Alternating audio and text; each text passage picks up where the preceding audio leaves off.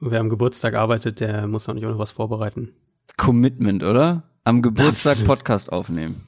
Das ist wirklich, also Wahnsinn. Da, da, kann sich, da kann sich so mancher eine Scheibe abschneiden. Ja, man muss auch mal die Extrameile gehen äh, für Downset Talk, das ist ganz klar. äh, richtige Arbeit freigenommen, damit wir es tagsüber machen kann, können und ich nicht meinen Geburtstagsabend mit Podcastaufnahme verbringen muss. Ähm, das dann doch nicht, ja. Ist, ich finde es immer noch ungewohnt, wenn wir aufnehmen und es ist hell draußen. Wahnsinn, ne? Das ist, äh ist aber schön. Ich habe ein total, gemacht. Total. Äh, ja, der Nachmittagsespresso. Ja, so ungefähr.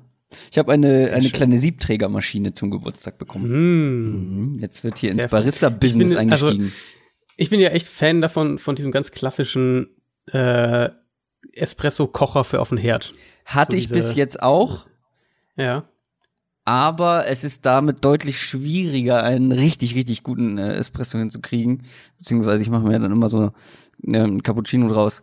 Ähm, mit ja, dieser Siebträgermaschine. Ja. Also jetzt, ich habe mich da schon ein bisschen reingefuchst den ganzen hm. Vormittag über. Ich habe schon ein paar, hab schon ein paar getrunken.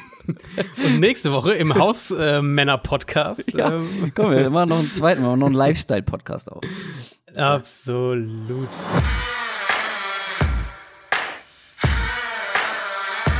Down, Set, Talk.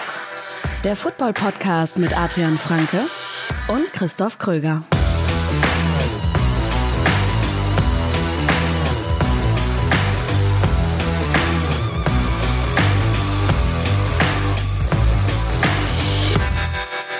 Herzlich willkommen zur neuen Folge Downset Talk, dem offiziellen NFL-Podcast von The Zone und Spox. Wie immer mit mir, Christoph Kröger und natürlich auch mit Adrian Franke.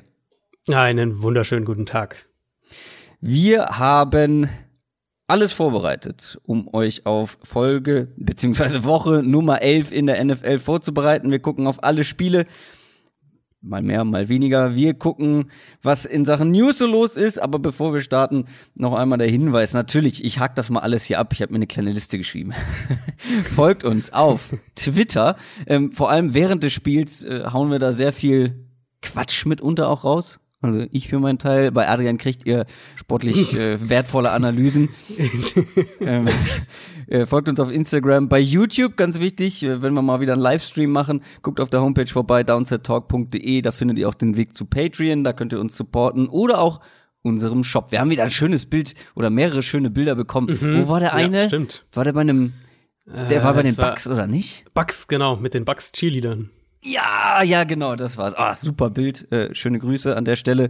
Schön mit den Bugs Cheerleadern im kreative Blitzpakete-T-Shirt mhm. von Downset Talk ein Bild gemacht und uns bei Twitter geschickt. So viel dazu und wir gucken mal, was so die Woche über passiert. Es ist nicht so wahnsinnig viel diesmal. News aus der NFL. Über Kleinigkeiten, die die einzelnen Teams betreffen, sprechen wir gleich noch in der Preview. In Sachen News, ich habe es gesagt, ist nicht so wahnsinnig viel und auch selbst die eine News ist eine, wo ich sage, naja, komm, halten wir mal alle die Füße still. Es geht tatsächlich nach langer Zeit mal wieder um Colin Kaepernick. Kommt er wirklich zurück, Adrian? ja, das ist die Frage. Also die News, ähm, die am Dienstagabend unserer Zeit kam, ist, dass äh, die 32 Teams über ein Private Workout informiert wurden von Kaepernick, das am Samstag in Atlanta stattfinden soll. Ähm, also da wird es Einheiten auf dem Feld geben und auch wohl dann Möglichkeit für Interviews für die Teams und so weiter. Ähm, wie gesagt, Private Workout, also nicht, nicht öffentlich. Also die Hintergrundstory hat so ein bisschen mehrere Facetten, finde ich. Zum einen erstmal offenbar hatten wirklich mehrere Teams auch angefragt und wollten sich selbst ein Bild verschaffen. Jetzt hat also die Liga quasi einen Termin organisiert, wenn man so will, in dem er sich äh, präsentieren kann. Anschließend davon wird's auch, äh, wird auch Videomaterial von diesem Workout allen Teams zur Verfügung gestellt. Was natürlich erstmal gut ist, ganz klar. Also ähm, letztlich, wenn wir ehrlich sind, keiner von uns weiß, was genau für ein Spieler Colin Kaepernick zu diesem Moment ist. Ähm, er, der hat jetzt seit fast drei Jahren nicht mehr gespielt. Also kann sehr gut sein, dass er einfach viel zu lange raus war, dass er keine realistische Option mehr für die NFL ist. Das ist durchaus denkbar, also rein sportlich gesprochen. Ähm, auf der anderen Seite haben Kaepernick selbst und auch seine Berater immer wieder gesagt, dass er sich fit hält, dass er in Form ist und so weiter, dass er, dass er theoretisch jederzeit bereit wäre. Insofern macht es auf jeden Fall auch Sinn, den Teams irgendwie diese, diese organisierte Möglichkeit zu geben, sich selbst ein Bild zu machen. Was mich aber dann schon wieder so ein bisschen zögern lässt, was das das Anerkennen der guten Absichten von Seiten der Liga in dem Fall hier angeht, ähm, ist so ein bisschen das, was wir danach zu diesem Workout rausbekommen haben oder was so durchgesickert ist, nämlich dass er eben selbst erst, also Kaepernick selbst erst ein paar Stunden vor der Veröffentlichung über dieses Workout in Kenntnis gesetzt wurde, also bevor die Veröffentlichung rausging, dass das, dass das Workout stattfindet. Ähm, dass Kaepernicks Berater wohl auch gefragt hatten, ob man das Workout auch an einem, äh, an einem Dienstag machen könnte. Das Dienstag ist der, der normale Workout-Tag während einer NFL-Saison für Free Agents, an dem natürlich auch Coaches und oder auch GMs viel mehr bei so einem Workout anwesend sein können, als es eben am Samstag, bevor sie dann am Sonntag ein Spiel haben ähm, oder auch an einem späteren Samstag, um eben mehr mehr Organisation da noch reinzustecken. Und die NFL hat halt beides abgelehnt. Also im Prinzip gesagt, okay, am Dienstag irgendwann mittags US-Zeit, äh, diesen Samstag findet es statt und eine Alternative dazu gibt's nicht. Das wirkt für mich alles schon wieder so ein bisschen nach dem Motto, da guck mal, wir haben doch sogar ein, Workout für die Teams ermöglicht. Mhm. ESPN hat auch berichtet, dass auch die Teams selbst jetzt erst an dem Dienstag äh, informiert wurden, also auch da nichts vorher irgendwie bekannt gegeben ähm, wurde. Also gut, dass es die Möglichkeit gibt die Umstände riechen schon so ein bisschen nach äh, PR-Geschichte. Das ist zumindest mal irgendwie mhm. erstmal meine Meinung dazu. Aber klar, ich bin schon gespannt zu hören, ob dabei irgendwas dann rauskommt. Da wird natürlich früher oder später irgendwas dazu durchsickern, wie, wie er sich da geschlagen hat. Ähm, also wenn wirklich daraus irgendwas sich konkreter ergibt, dann reden wir natürlich sowieso erstmal nur von einem Backup-Posten und es muss logischerweise auch eine Situation ein, in der der Owner, eine Situation sein, in der der Owner dahinter steht. Also die, die Entscheidung, ja, ja, Colin Kaepernick zu verpflichten, das läuft nur über den Owner. Ja, vor allem irgendwie habe ich das, wie du schon gesagt hast, es wirkt sehr nach PR-Maßnahme. Ähm, und mhm. vor allem wird da jetzt wieder dieses Thema Kaepernick hochgekocht, was ja eigentlich schon relativ kalt war. Also da kam ja in letzter Zeit nicht mehr viel. Ähm, auch bei irgendwelchen äh, Quarterback-Verletzungen oder so war jetzt nicht Kaepernick mehr der Erste, der da in, in den Topf geworfen ja, wurde, ja, wie stimmt. in letzter Zeit. Also das war schon so am Abflauen das Ganze und jetzt wird's wieder hochgekocht. Jetzt ist jetzt, wenn sich ein Quarterback verletzt wird, natürlich wieder er der Erste sein, der irgendwie mit in, ins Gespräch gebracht wird. Ich weiß nicht so richtig, was das soll und ob es das bringt und ob er dann letztendlich auch wirklich zu irgendeinem Team finden sollte. Ja. Ob es halt eine faire Chance ist, irgendwie genau. ist auch so ein genau. bisschen die Frage. Das ist halt so dieses, warum macht man das halt jetzt dann random an irgendeinem Samstag? Ja. Warum nicht äh, sagen, hier, wir machen das, also entweder in der Offseason oder halt sagen, okay, wenigstens an einem regulären Dienstag, wo dann auch der Head Coach und der GM oder wer auch immer dahin fliegen und sich das anschauen kann. Und das war's auch schon in Sachen News, ne? Das ist ja. Ja, ist, ist nicht viel. Also wir hatten, aber wir hatten so ein paar Kleinigkeiten, aber ist alles irgendwie bei den Teams dann untergekommen. Äh, weil wir so wenig News haben, werde ich dich jetzt überraschen mit einer kleinen improvisierten Quick Question. Jetzt bin ich gespannt. Quick Question. Äh, von der du nichts weißt, aber ich weiß, äh, dass du eine Antwort darauf hast. Deswegen kann ich sie, glaube ich, so aus dem Nichts stellen. Ähm, du weißt auch, dass ich nicht viel von MVP-Diskussionen halte und diese, also es fängt ja immer Mitte der Saison so an und dann wird nach jeder Woche diskutiert, wer denn jetzt MVP sein könnte. Es ja, ist, ja. es, es nervt mich schon, weil ich halte von diesem Award nicht viel. Ähm, Plus jeder hat da irgendwie eine andere Meinung und es ändert sich wöchentlich auch meistens. Also dann hat der eine mal eine schlechte Performance ja. oder eine schlechtere Performance als der andere und dann lass uns doch einfach bis zum Ende der Saison abwarten. Aber ich weiß auch, dass ähm, das eine gute Möglichkeit ist, um darüber zu sprechen, wer denn jetzt aktuell wirklich ja, der wertvollste in unseren Augen ist. Ähm, das ist ein guter Aufhänger, um das mal zu thematisieren. Ähm, wer ist denn für dich aktuell, also für mich gibt es tatsächlich aktuell nur einen, der es werden sollte, wenn jetzt die Saison vorbei wäre. Ähm, wer ist es für dich? Also für mich ist es nach wie vor Russell Wilson. Ja. Da hat sich bei mir echt auch nichts geändert. Ich finde halt MVP ist im Football insofern sinnlos und klar, die anderen US-Sportarten haben das halt alle, da ist es, denke ich, auch ein bisschen oder kann man es ein bisschen unterschiedlich gewichten, aber im Football ist es halt sinnlos, weil du eben diese eine Position hast, die halt ja. per Definition die wertvollste ist. Das heißt, es kann halt in meinen Augen sowieso eigentlich nur ja. ein Quarterback sein, wenn wir nicht ja, wirklich ein krasses Down-Year hätten, was die Quarterbacks angeht. Ja, im Basketball zum Beispiel ist es halt ganz anders, ne? Da, genau, hat ja jede, genau. da hat ja jede Position theoretisch die Möglichkeit, also ich bin jetzt kein Basketball-Experte, ähm, aber eigentlich hat doch jede Position in der Theorie die Möglichkeit, MVP zu werden, oder? Das hätte ich jetzt an sich auch so gesagt. Also Basketball-Fans mögen uns gerne, uns gerne korrigieren. Ähm, nee, und ich, also, und dann finde ich es halt immer so die Frage, wenn im Football ähm, überlegen, mo most valuable player, also welcher Spieler ist eben am wertvollsten für sein Team. Wie gesagt, positionstechnisch kann es eigentlich nur ein Quarterback sein. Ja. Und dann schaue ich halt auch auf die Teams, okay, zum einen, wo spielt der Quarterback am besten? Und dann eben aber auch dazu, wo gibt er dem Team sozusagen am meisten verglichen mit dem, was jetzt ein, äh, ein durchschnittlicher Quarterback machen würde, um es mal vielleicht so zu formulieren. Und die, bei, bei Wilson ist halt wirklich ganz klar dieser Punkt, über die Offense haben wir ja schon oft gesprochen und äh, wie, wie wichtig da eben wirklich auch ein Elite-Quarterback ist, damit ja. der Rest dazu funktioniert. Und das ist bei ihm eben. Ich finde, dass man eben in diesem Zug, also wenn wir sagen, wir, wir haben äh, eine MVP-Diskussion oder wer ist der wertvollste Spieler, wer ist der wertvollste für sein Team und so weiter. Ich finde, dass man da inzwischen auch echt Lamar Jackson reinpacken muss, einfach weil er für dieses Team so wertvoll ist und die Ravens mittlerweile, also vielleicht, also eine Top 3 Offense haben, würde ich jetzt mal behaupten, im, im Moment in der NFL. Und ähm, er halt und, so einzigartig ist mit dem, was er macht. Genau, und ohne ihn hätten sie es halt genau. höchstwahrscheinlich nicht, beziehungsweise es hat sich ja im Vergleich zu letztem Jahr in dieser Offense nicht wahnsinnig viel verändert. Also ähm, vielleicht ein paar Spieler, vielleicht ein paar Positionen, aber der Coach ist der gleiche. Ähm, das mhm. System wurde auf ihn angepasst, es wurde umgestellt. Ähm, aber trotzdem auch die Tight Ends, äh, über die wir später auch noch sprechen werden, die so unglaublich wichtig sind für diese Offense, äh, die waren auch alle letztes Jahr schon da, größtenteils zumindest. Ähm, so, weißt du, also es hat sich gar nicht so viel person personell ja, genau. verändert. Die Offense genau. ist einfach durch ihn und seine Fähigkeiten so viel besser geworden. Du, du könntest halt diese Offense mit keinem anderen Quarterback spielen. Schon gar nicht mit Joe wenn, Flacco. Das, das sowieso nicht, aber auch sonst mit. Also du könntest diese Offense so mit keinem anderen Quarterback spielen, der im Moment in der NFL ist. Du könntest ja. eine, eine schlechtere Variante davon irgendwie mit einem Josh Allen oder mit einem mit einem äh, mit Trubisky vielleicht auch irgendwie spielen, aber du könntest nicht diese Offense so wie die Ravens sie spielen ähm, umsetzen mit irgendeinem anderen Quarterback und sie wäre halt auch mit keinem anderen Quarterback so gefährlich, wenn du diese Art Offense spielen würdest. Und deswegen ist es halt, finde ich, bei ihm ist es wirklich äh, in jeder Hinsicht außergewöhnlich. Wir sprechen ja gleich noch über die Ravens im Detail. Und äh, deswegen gehört er für mich da auch mit, äh, mit da rein. Und, und Wilson ist halt für mich dieses Jahr der beste, der beste Quarterback sozusagen, der halt auch immensen Wert für sein Team hat. Ähm, bisschen schwächere Variante davon, sowas wie Matt Stafford, um das mal zu vergleichen, auch einer, der halt immensen Wert hat für sein Team, dadurch, wie dieses Team spielt und wie er selbst spielt.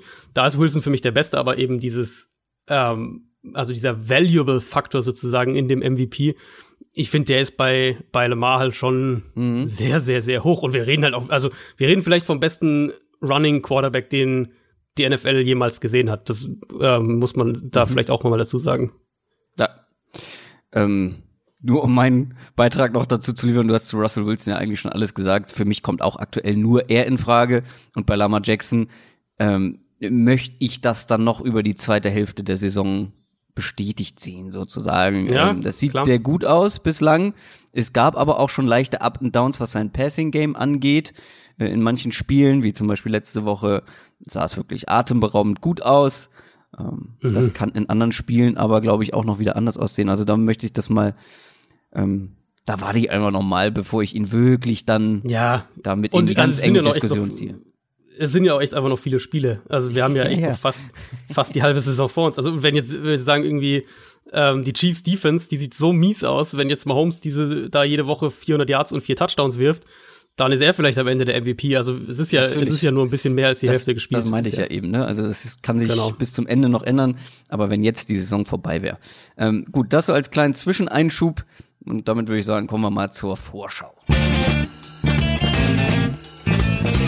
NFL Preview. Auf die elfte Woche in dieser NFL-Saison. Russell Wilson, über den wir gerade gesprochen haben, der hat frei. Die Seattle Seahawks haben eine Bye Week. Genau das gleiche gilt für die Giants, die Titans und die Packers. Wir fangen wie immer an mit dem Thursday Night Game, was heute Nacht stattfindet. Gucken dann auf zwei Spiele im Detail. Und dann gibt's jede Menge andere Spiele, über die auch noch zu sprechen sein wird. Aber das Thursday Night Game ist diese Woche wirklich ähm, interessant. Äh, die Pittsburgh Steelers 5 und 4 treffen auf die Cleveland Browns, die 3 und 6 sind. Das sind Division-Duell, viele Division-Duelle ähm, mhm. diese Woche. Ist mir in der Vorbereitung aufgefallen. Ähm, und zwei Teams, wie ich finde, die so ein bisschen auf dem aufsteigenden Ast sind. Bestimmt kommt gleich wieder ähm, denken so ein paar, ja, komm, der ist bei den Browns viel zu subjektiv äh, oder beziehungsweise viel zu positiv. Aber die Steelers vor allem, die haben jetzt vier Siege in Folge geholt, ähm, mhm. was man vielleicht so nicht erwarten konnte in diesen vier Spielen. Die Browns haben endlich gewonnen gegen die Bills. Und ja, ich weiß, ich bin bei den Browns immer einen Ticken zu positiv. Bei aller, ich sag mal, bemühter Objektivität. Ähm, aber mal im Ernst, also sie haben, wie ich finde, gegen die Bills viel besser gespielt, als das Ergebnis am Ende war. Ich finde, die hätten das Ding viel früher zumachen können. Ja. Ähm, viel ja. deutlicher auch gewinnen können. Das war insgesamt nicht, nicht super, nicht fehlerfrei, aber ich finde besser als in den Wochen davor oder in einigen Wochen davor. Aber wir müssen hier bei den Browns nochmal über das Playcalling sprechen. Ähm, das war nämlich mal wieder äh, fragwürdig. Also ähm, wir haben es, glaube ich, alle mitbekommen. Sie hatten acht Plays, glaube ich, war es, mit Goal to Goal, also vor der mhm. gegnerischen Endzone und haben keinen Touchdown rausgeholt. Dann der Call, der zu einem Safety geführt hat, war eigentlich schon zum Scheitern verurteilt. Ich habe es mir mehrfach angeguckt und gedacht, okay, irgendjemand muss da Pre-Snap eingreifen. Wenn es nicht Mayfield ist, dann irgendwie von außen. Das konnte nicht gut gehen, dieses Play. Ähm, und Kitchens hatte jetzt schon mehrfach nicht gerade die besten Entscheidungen in-game. Also Red Zone Play Calling ist echt ein Thema, das muss man wirklich sagen. Und das ist ja bei den Browns nicht erst diese Woche, sondern äh, also man kann sagen, das ist eigentlich das, schon zu Hugh Jackson zwei, Zeiten. Ja, eigentlich schon da und man kann eigentlich auch sagen, dass es sie dieses Jahr schon schon an die zwei Spiele einfach gekostet hat, wo sie einfach schlecht in der Red Zone waren und da zu einem gewissen Grad halt auch das Spiel verloren haben. Und ähm, diese acht Play-Sequenz, also von den acht Plays waren zwei, zwei Strafen gegen äh, die Bills, deswegen waren es acht, acht Plays innerhalb der One-Yard-Line. Ähm, beziehungsweise ich glaube eins von der zwei und sieben von der eins. Das war schon echt richtig, richtig bitter. Und auch irgendwie, ich glaube, ich hatte das noch gelesen, seit über 25 Jahre glaube ich, dass es kein, ähm, dass es so eine Szene gab, wo ein Team so viele Plays von der von der ein Yard Line hatte und äh, keine Punkte am Ende daraus genommen hat. Also das war schon echt, also echt richtig übel. Nicht nur im Sinne von, ähm, oder gar nicht unbedingt im Sinne von Play Calling, weil ich finde, ich, sie sind dann, glaube ich, fünfmal insgesamt gelaufen. Ähm, du solltest von deiner NFL Offensive Line erwarten können, dass die in fünf Versuchen ja. ein Yard irgendwie ja, freigeblockt kriegt. Das ist habe ich nicht so unbedingt ein Problem damit, aber wie sie es halt gemacht haben, da sind wir dann eher bei Play Designs als Play Calling. Mhm. Also dass dass du eben, das war alles aus engen Formationen und immer in die äh, sozusagen in den in den Zahn der Defense, also da wo die meisten Verteidiger stehen, irgendwie reingeprügelt und das ist halt das, was du nicht machen sollst. Also stell dich halt irgendwie mit vier Receivern auf, zieh die Defense in die Breite und lauf gegen eine Sechs-Mann-Box und das ist eine viel, viel höhere Chance, dass das funktioniert und, und Nick Chubb da, ähm, der ja ein sehr guter Runner ist, dass der da eine Lücke findet und mhm. da, da gibst du ihm halt eine faire Chance. Das war ja genau, nicht so bei dem Safety. Genau das ähm, haben sie bei dem Safety aber gemacht vor der eigenen Endzone. mit Five Ja, White, also äh. bei dem, bei dem Safety, mein Eindruck war, dass, dass ähm, gar nicht mal unbedingt so sehr das Design, sondern das in dem Fall, oder ich habe es mehr auf Mayfield ja. geschoben, ja, ja, weil mein Eindruck war, das ist ein ganz, ganz kurzer Dropback und eigentlich muss der Ball halt sofort raus. Und, und offensichtlich sieht er seinen Receiver nicht und dann hält er den Ball. Naja, und vor allem, was mich so gestört hat, also ich habe bei Twitter mal einfach ein Ausgangsbild der Situation an der Line getwittert, ähm, damit ihr da sehen könnt, was die Ausgangslage war sozusagen.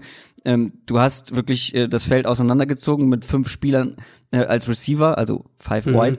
Äh, und das heißt, du hast noch fünf Spieler an der Line, aber da gegenüber standen sechs Bills-Verteidiger, die alle hätten ähm, blitzen können sozusagen. Also fünf, äh, sechs ja, potenzielle ja, ja. Pass-Rusher.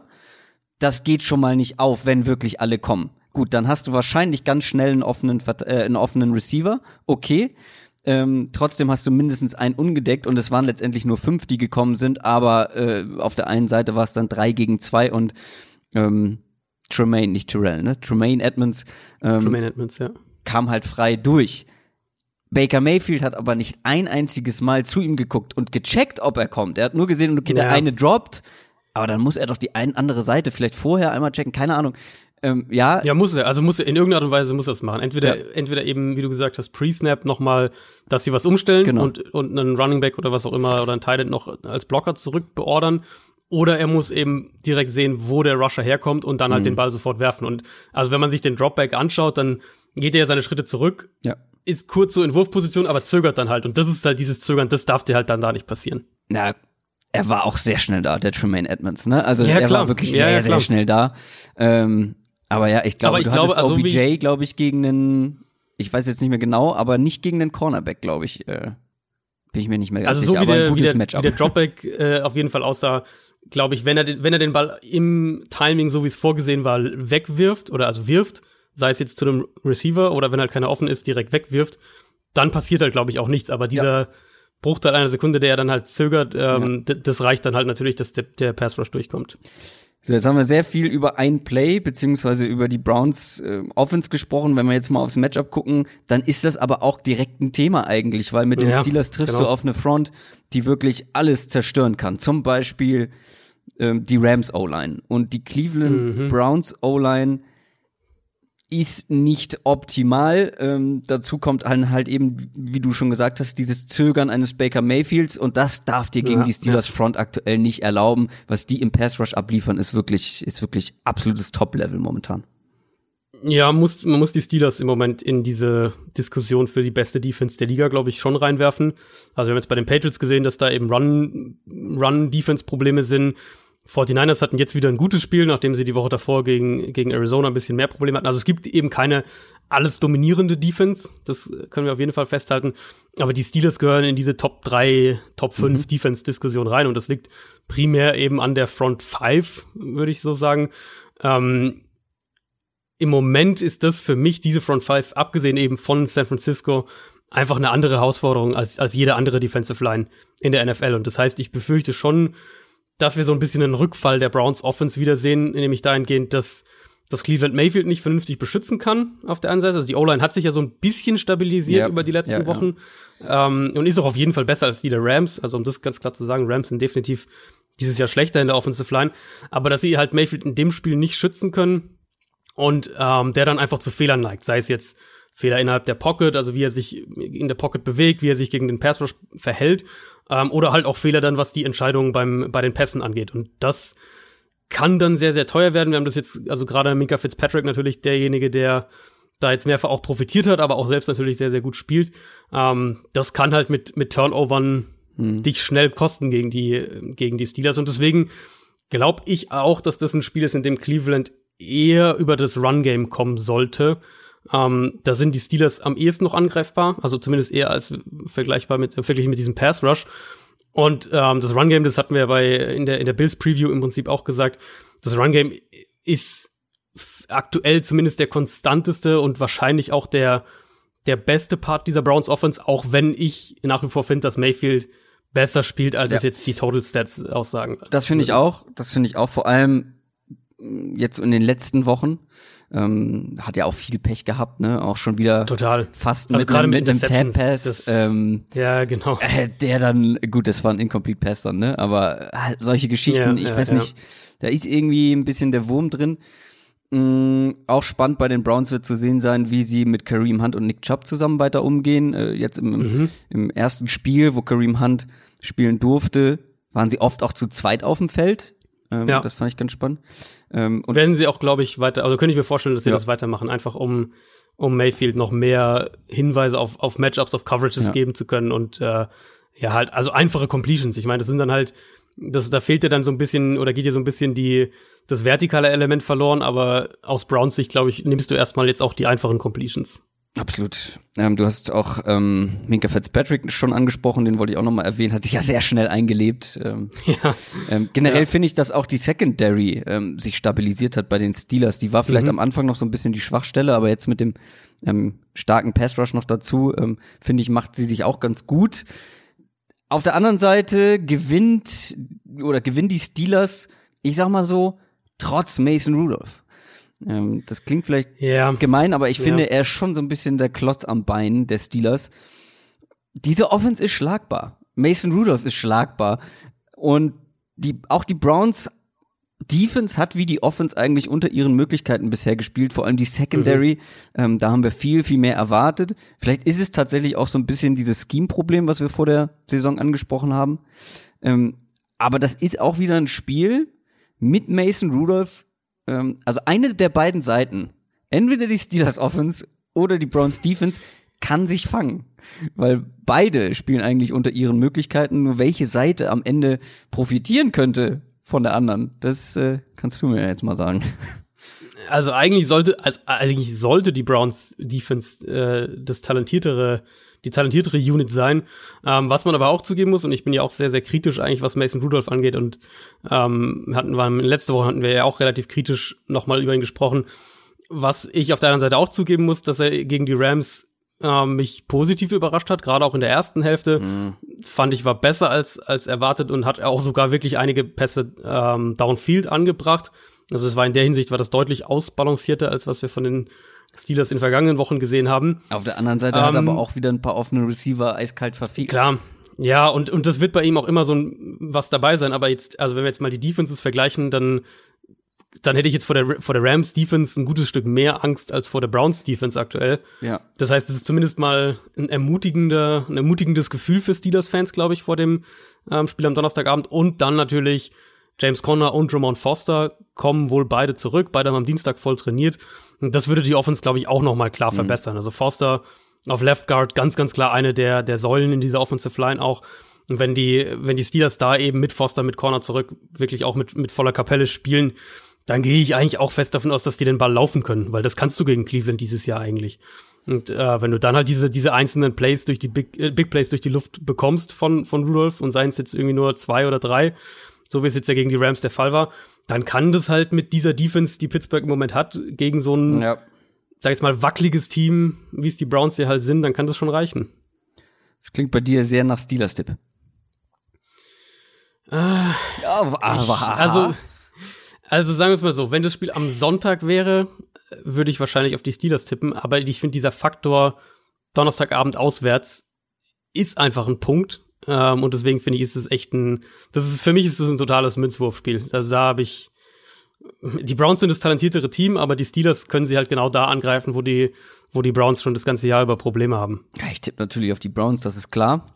Auch wenn klar. ich natürlich ein großer Fan der, der Steelers Defense bin, nicht, nicht erst seit letzter Woche. Ähm, glaube auch, dass es könnte ein sehr punktearmes Spiel werden, weil ich halte. Mhm, könnte ich mir auch vorstellen. Ich glaube, dass beide Offenses irgendwo ihre Probleme haben werden. Mhm.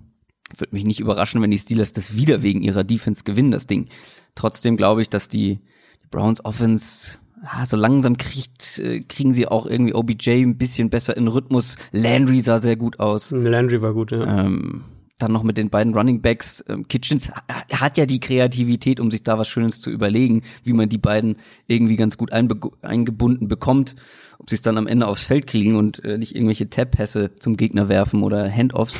ähm, ja, dann äh, könnte das schon was werden für die Browns. Bin sehr gespannt. Es ist ein sehr offenes Spiel. Äh, könnte auch ein sehr enges Spiel werden, glaube ich.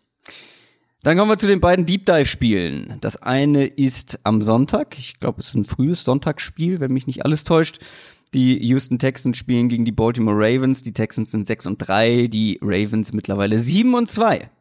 Das sind zwei Division Leader aus der AFC, also absolutes Topspiel. Und wir haben ja eben schon über Lama Jackson gesprochen. Ähm, was die Ravens momentan abliefern, ist wirklich, ah, das ist einfach großartig. Es macht Spaß zuzugucken. Ähm, natürlich, das war ein sehr einfacher Sieg gegen die Bengals jetzt letzte Woche. Mhm. aber trotzdem auch ein sehr dominanter Auftritt. Ne? Also ähm, wir erleben es immer wieder, dass man als Team zu einem oder als großer Favorit zu einem Team kommt, was man auf jeden Fall schlagen muss und es nicht tut oder sich schwer tut. Hm, ja, Stichwort ja. Saints beispielsweise. Ja. Ähm, Gab es aber auch schon andere Beispiele dieses Jahr. Und dann aber trotzdem so einen dominanten Auftritt hinlegt. Lamar Jackson ähm, wirklich ganz stark und äh, bei den Ravens denkt man ja immer, oh, dieses äh, so schwierig, den Run zu verteidigen, ähm, mit Lama Jackson vor allem. Ja, gucken wir uns den ersten Drive an, dann sind das fünf Plays, vier Passing Plays, inklusive ein Passing Touchdown ähm, und zwei absolute Big Plays äh, mit dabei. Dann wiederum der zweite Drive, komplett das Gegenteil. Es waren zwölf Plays, zehn Runs.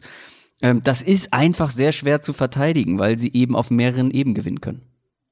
Genau, und, und das Run-Game in dem Spiel war jetzt gar nicht so ultra dominant, wie man es vielleicht gedacht hätte von den Ravens. Also, wenn wir an das, an das erste Duell zwischen den beiden Teams zurückdenken, da war ja das Run-Game ja, wirklich ja. wahnsinnig dominant. Es war halt, es war konstant sehr gut, gut bis sehr gut, aber halt nicht Sie haben jetzt keine 250 Rushing Yards und, und im Run Game gemacht, was sie wollten.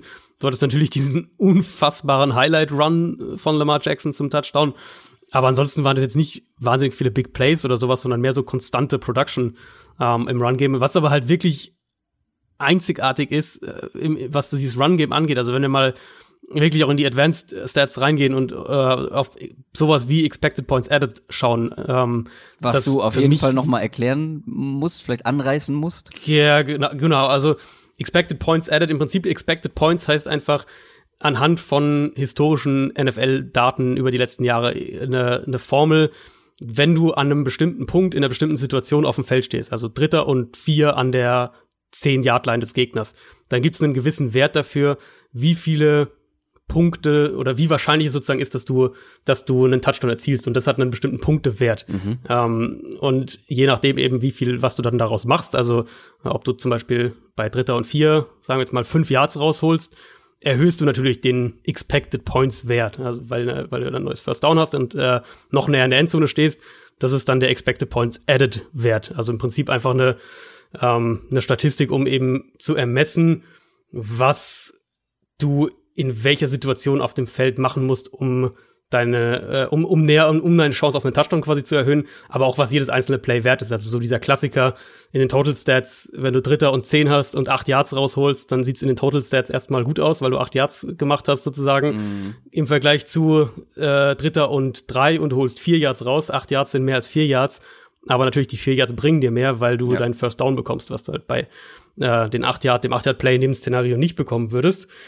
Um, ähm, und in, wenn wir auf dieses Expected Points Added schauen, dann würde das Run Game der Ravens dieses Jahr im Liga Mittelfeld stehen, wenn wir es mit den Expected Points Added Werten der Passing Offenses in der NFL vergleichen. Also wenn wir quasi das Run Game der Ravens in das in, in dieses Pass Pass äh, Ranking der NFL werfen, dann wären die damit im Liga Mittelfeld und das ist wirklich absolut außergewöhnlich und zeigt einerseits wie dominant und einzigartig dieses Run Game eben wirklich auch ist aber es belegt halt auch das, was man ja vermutet, wenn man sich einfach ein paar Ravens-Spiele anschaut, nämlich, dass wir hier eine Offense sehen, die halt echt konstant auch mit dem Run-Game Spiele gewinnt und, ähm, und auch, auch wegen des Run-Games Spiele gewinnt.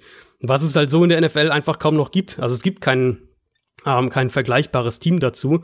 und halt da ist Jackson ja. individuell natürlich ein riesiger Faktor, ganz, ganz klar. Aber du hast schon angesprochen, gegen die Bengals, ähm, und das ist auch wichtig zu erwähnen, war er halt als Passer unfassbar gut. Ja. Also ähm, du hast halt wirklich beide, beide Komponenten. Die hatten ja auch unglaublich viele äh, Big Plays im Passspiel in dem, in, in dem Spiel gegen die Bengals. Ich glaube, Jackson hat auch über, irgendwie über 13 Yards oder sowas pro Pass. Also das waren auch wirklich wahnsinnig viele vertikale Pässe. Ähm, ja, und da kann man ja eigentlich schon direkt zum Matchup übergehen, weil die Pass-Defense der Texans ist nicht so gut. Die ist nicht gut. Ähm, die Defense hat in mehreren Aspekten so ein bisschen äh, Probleme, vor allem, wie du schon gesagt hast, im Pass. Jetzt dann auch ohne JJ Watt, den mit Abstand besten Spieler dieser mhm. Defense in den vorigen Wochen. Aber es war trotzdem ein guter Auftritt ähm, vor der Bye Week, wo äh, JJ Watt gefehlt hat gegen die Jaguars, haben Gardner Minshew zu einem sehr, sehr schlechten Spiel gezwungen. Ähm, war genau, für mich zumindest ja. ein überraschend starker Auftritt defensiv. Der Plan, was man so nach den Aussagen ähm, nach dem Spiel gehört hat, der Plan war wohl, die Jaguars in Passing-Situationen zwingen.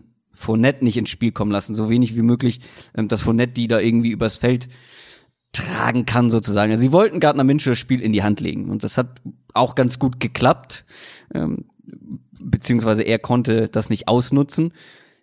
Bei den Ravens ist nur jetzt das Problem, da kannst du nicht eine Sache wegnehmen, wie wir eben schon gesprochen haben. Also ähm, wenn mhm. du versuchst, das Run-Game irgendwie wegzunehmen, dann schafft es Lamar Jackson dieses Jahr eben auch, dich mit langen Pässen äh, zu besiegen. Und gerade was die eben mit diesen drei Tight Ends machen im Passing-Game, ist super schwer zu verteidigen. Also es gab ja dieses eine Big Play, ich glaube Nick Boyle war es da, ähm, was bis fast ein Touchdown war eigentlich. Ähm, da hat man es geschafft, ein Eins gegen Eins mit ihm zu kriegen gegen einen Free Safety, dass der den im Vollsprint nicht tackeln kann oder die Wahrscheinlichkeit relativ gering ist, dass der ein Tight End tackelt, ähm, so ein wenig Bold. Es ist, ja, es ist, es ist schon äh, wahrscheinlich, äh, beziehungsweise unwahrscheinlich, dass er es schafft, ähm, weil dann hat ein, ein Andrews hat zwei Leute auf sich gezogen, Hayden Hurst hat einen Strong Safety auch im Eins gegen Eins. Und ein Wide Receiver lief da auch noch irgendwie rum äh, im 1 gegen 1. Also diese Tight Ends sind unglaubliche Mismatch-Waffen. Ähm, das musst du kontrollieren, dann musst du Lamar als Runner kontrollieren. Eigentlich musst du ihn auch als Passer ähm, zu Problemen zwingen. Also wo setzt du aus, aus Texans Ja. Sicht an defensiv? Und du hast eigentlich keinen Corner, der, der mit Marquise Brown mithalten kann. Das kommt dann auch noch dazu. Jo. Also, das sind halt schon Ah, echt sehr, sehr viele Conley. Mismatches. Bester Mann. ja, dein, dein guter Freund. Also Houston hat in äh, Benardrick McKinney einen wirklich guten Cover-Linebacker. Wenn sie Man-Coverage äh, spielen, was sie auch durchaus nicht so selten machen, dann wird der sicher einen der Tight Ends übernehmen. Sie haben auch häufiger ähm, Zach Cunningham, den zweiten Linebacker, auch ein sehr, sehr athletischer Tight End, äh, Linebacker, den haben sie auch häufiger gegen gegnerische Top-Tight Ends dann gestellt, eher noch. Also McKinney sozusagen dann gegen den zweiten oder gegen Running Back oder irgendwas. Das heißt, sie haben zumindest mal grob ein paar Antworten, die, also bessere Antworten als jetzt, sagen wir zum Beispiel, äh, die Bengals. Ja, gut. Bessere Antworten in, in äh, Coverage, auch gerade was so Tight Ends angeht. Ähm, ich sehe halt überhaupt nicht, wie sie in dem Pass, im Pass Rush irgendwas machen wollen. Du hast schon Watt angesprochen, klar, der beste Pass Rusher, der da fehlt auf jeden Fall. Dahinter gibt's einfach nicht so viel. Whitney Merciless, DJ Redder, die werden so ein paar Pressures hier und da sammeln, mh, aber wir sprechen ja eben auch bei den Ravens von einer absoluten Top-Pass-Protecting-Line, plus natürlich der Tatsache, dass die Ravens äh, sehr, sehr viel Play-Action spielen, was den Pass Rush auch wieder so ein bisschen aushebelt und damit auch sehr, sehr gefährlich sind. Das heißt, ich sehe wirklich aus Texans Sicht defensiv überhaupt nicht, wo die, wo die eigentlich ansetzen wollen, um, um das Spiel äh, auf der Seite des Balls zumindest eng zu halten. Ähm, ja, also das könnte wieder ein, ich bin mir noch nicht ganz sicher, über was dann das Spiel letztendlich vielleicht hauptsächlich laufen könnte aus äh, Ravens Offensicht. Ähm, da bin ich sehr Mm, gespannt ich, drauf. Also ich, Mhm. ja, ich, ich, ich könnte mir vorstellen, wie gesagt, Marquise Brown könnte Mhm. echt wieder mal ein größerer Faktor werden in dem Spiel. Und ansonsten äh, warten wir noch auf die erste Defense, die, die wirklich mal das Run-Game der Ravens so richtig stoppt. Ja. Also, und wenn das nicht passiert, dann, dann werden die Ravens weiter den Ball laufen und sie sind damit halt besser, besser und effizienter als jedes andere Team in der NFL und auch jedes andere Team, das wir seit einer ganzen Weile gesehen haben. Und dementsprechend macht es auch absolut Sinn, dabei zu bleiben. Die Houston Offense trifft damit dann auf die Ravens Defense, die wiederum ein bisschen stabiler wirkt, einen stabileren Eindruck macht als zum Beginn der Saison. Mhm. Marcus Peters hat sich sehr gut eingelebt, hat seine Big Plays, die man sich von ihm wünscht, äh, wofür er ja auch bekannt ist sozusagen. Ähm, die O-Line äh, der Bengals wurde verprügelt vom Ravens Pass Rush. Ähm, das liegt natürlich auch zum Teil äh, an der Bengals O-Line, weil der Pass Rush ja. ist ähm, eigentlich nicht der allerbeste, lag aber auch natürlich an Finlay, hat den äh, Ball viel zu oft lange gehalten und Watson wiederum. Deshaun Watson ist jetzt einer, der den Ball dieses Jahr relativ schnell los wird. Ähm, ich weiß nicht, ob man auch nur im Ansatz einen ähnlichen Druck produzieren kann auf den Quarterback, wie das gegen die Bengals der Fall war. Weil, wie gesagt, der Pass Rush ist jetzt nicht die große Stärke dieser Defense. Ähm, und selbst wenn, was äh, Deshaun Watson äh, dieses Jahr bisher unter Druck macht, da ist viel Gutes mit dabei. Ähm, vor allem kann er dann sich halt individuell dann auch noch irgendwie wieder Mhm. rauswinden und on the run einen guten Pass spielen. Ähm, was müssen sich denn die Ravens da so vornehmen, um Deshaun Watson vor Schwierigkeiten zu stellen?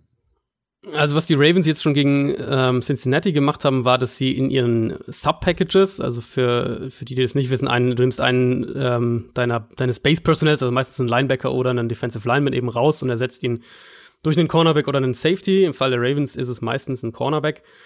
Haben sie schon ein bisschen was umgestellt, nämlich von dem, was sie normalerweise machen, nämlich mit, mit äh, 4-2-5 Personnel, also vier Linemen, zwei Linebacker, fünf Defensive Backs, sind sie mehr übergegangen zu einer 3-3-5, also haben quasi den einen Defensive Lineman durch einen äh, dritten Linebacker ersetzt und haben auch aus diesem Personell heraus das Run-Game der Bengals relativ gut gestoppt. Und das könnte gegen Houston, Houston ja auch durchaus eins der effizienteren Rushing-Teams in der NFL, ähm, könnte das auch ein Mittel sein, gerade auch wenn du mehr Speed haben willst mit einem Linebacker eben statt einem Defensive Lineman, um auch Deshaun Watson als Runner zu stoppen. Ansonsten, was sehr auffällig auch war im Bengals-Spiel, sehr, sehr viele verschiedene individuelle Blitzcalls, verschiedene Stunts, verschiedene Coverage Drops. Also die Ravens haben gegen die Bengals ähnlich verschiedene, äh, ähnlich viel verschiedene Elemente, wenn man so will, eingebaut, wie auch gegen die Patriots davor. Und das werden wir gegen Houston auf jeden Fall auch sehen, um eben Watson dazu zu bringen, den Ball länger zu halten, damit, Mhm. äh, damit der Pass Rush durchkommen kann. Und ich glaube, das hängt auch mit einer, mit einer generellen Entwicklung zusammen, nämlich, dass sich die Ravens über die letzten Wochen, du hast Marcus Peters angesprochen, generell in Coverage stabilisiert haben. Und das war immer so ein bisschen für mich der Schlüsselfaktor für diese Defense. Wenn, wenn Baltimore sich auf seine Secondary verlassen kann, dann können sie diese ganzen Blitz und Pressure und all diese Sachen, diese verschiedenen Frontlooks, die sie haben, dann können sie das alles auch einsetzen. Das haben sie ja letztes ich, Jahr auch schon sehr viel gemacht, ne? Genau, ganz genau. Das war ja wirklich so, so diese, gerade in der zweiten Saisonhälfte, die, die Identität dieser Defense auch. Und ich glaube, dass wir jetzt gerade diese Entwicklung dahingehend wieder sehen, dass die Secondary immer stabiler wird, dass sie der Secondary immer mehr vertrauen und jetzt quasi so das, das Playbook erst so richtig geöffnet wird, das Defensive und die Defense dementsprechend, glaube ich, auch noch besser werden wird über die, über die zweite Saisonhälfte. Wenn wir noch mal auf die Houston Offense gucken, du hast äh, letzte Woche, glaube ich, war es, oder vorletzte, letzte Woche macht nicht so viel Sinn, ähm, da hatten sie frei. DeAndre Hopkins, meintest du, nicht so dominant. Und ich finde, das wirkt auch so. Also er ist nicht ähm, mhm. dieser dominante Receiver wie jetzt in den letzten ja, Jahren. Ja.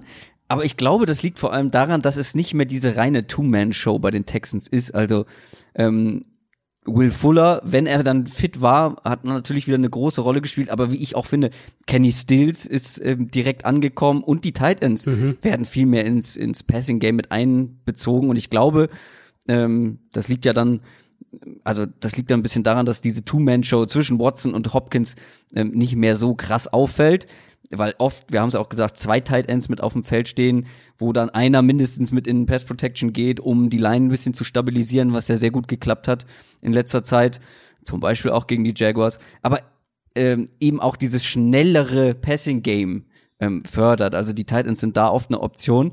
Und wenn wir jetzt mal auf Hopkins gucken, der hat eine Pace für 160 Targets und 120 Receptions. ähm, also aus der Hinsicht alles wie immer, weil das sind fast genau die gleichen Werte wie letztes Jahr. Ähm, das Ding ist, die Ravens Secondary hat sich vielleicht stabilisiert. Ich glaube trotzdem, dass das ein relativ anstrengender Abend für diese Secondary werden könnte. Vor allem, wenn Will Fuller jetzt auch noch zurückkommt, könnte zumindest sein, dass er spielt. Und dann hat man eben bei den Texans jetzt mehr als diese eine Waffe, auf die der Gegner Acht geben muss. Das, und das erwarte ich auch. Ich meine, wer jetzt, äh, oder ich habe jetzt sehr, sehr die Ravens gelobt. Man muss natürlich auch sagen, dass Sean Watson ohne Frage ein Top 5 Quarterback dieses Jahr ist, dass die, die Offensive Line verbessert ist. Ähm, die setzen Duke Johnson als Receiver sehr gut ein. Das kann auch ein, ein Mismatch in dem Spiel werden zugunsten der Texans. Und bei Hopkins, ich glaube, also zum einen, was du gesagt hast, den Ball verteilen, dass das eben mehr ein Faktor ist. Ich glaube, es hängt halt auch damit zusammen, ähm, dass Watson wirklich den Ball schneller los wird. In nicht durchgehend, aber zumindest konstanter als letztes Jahr.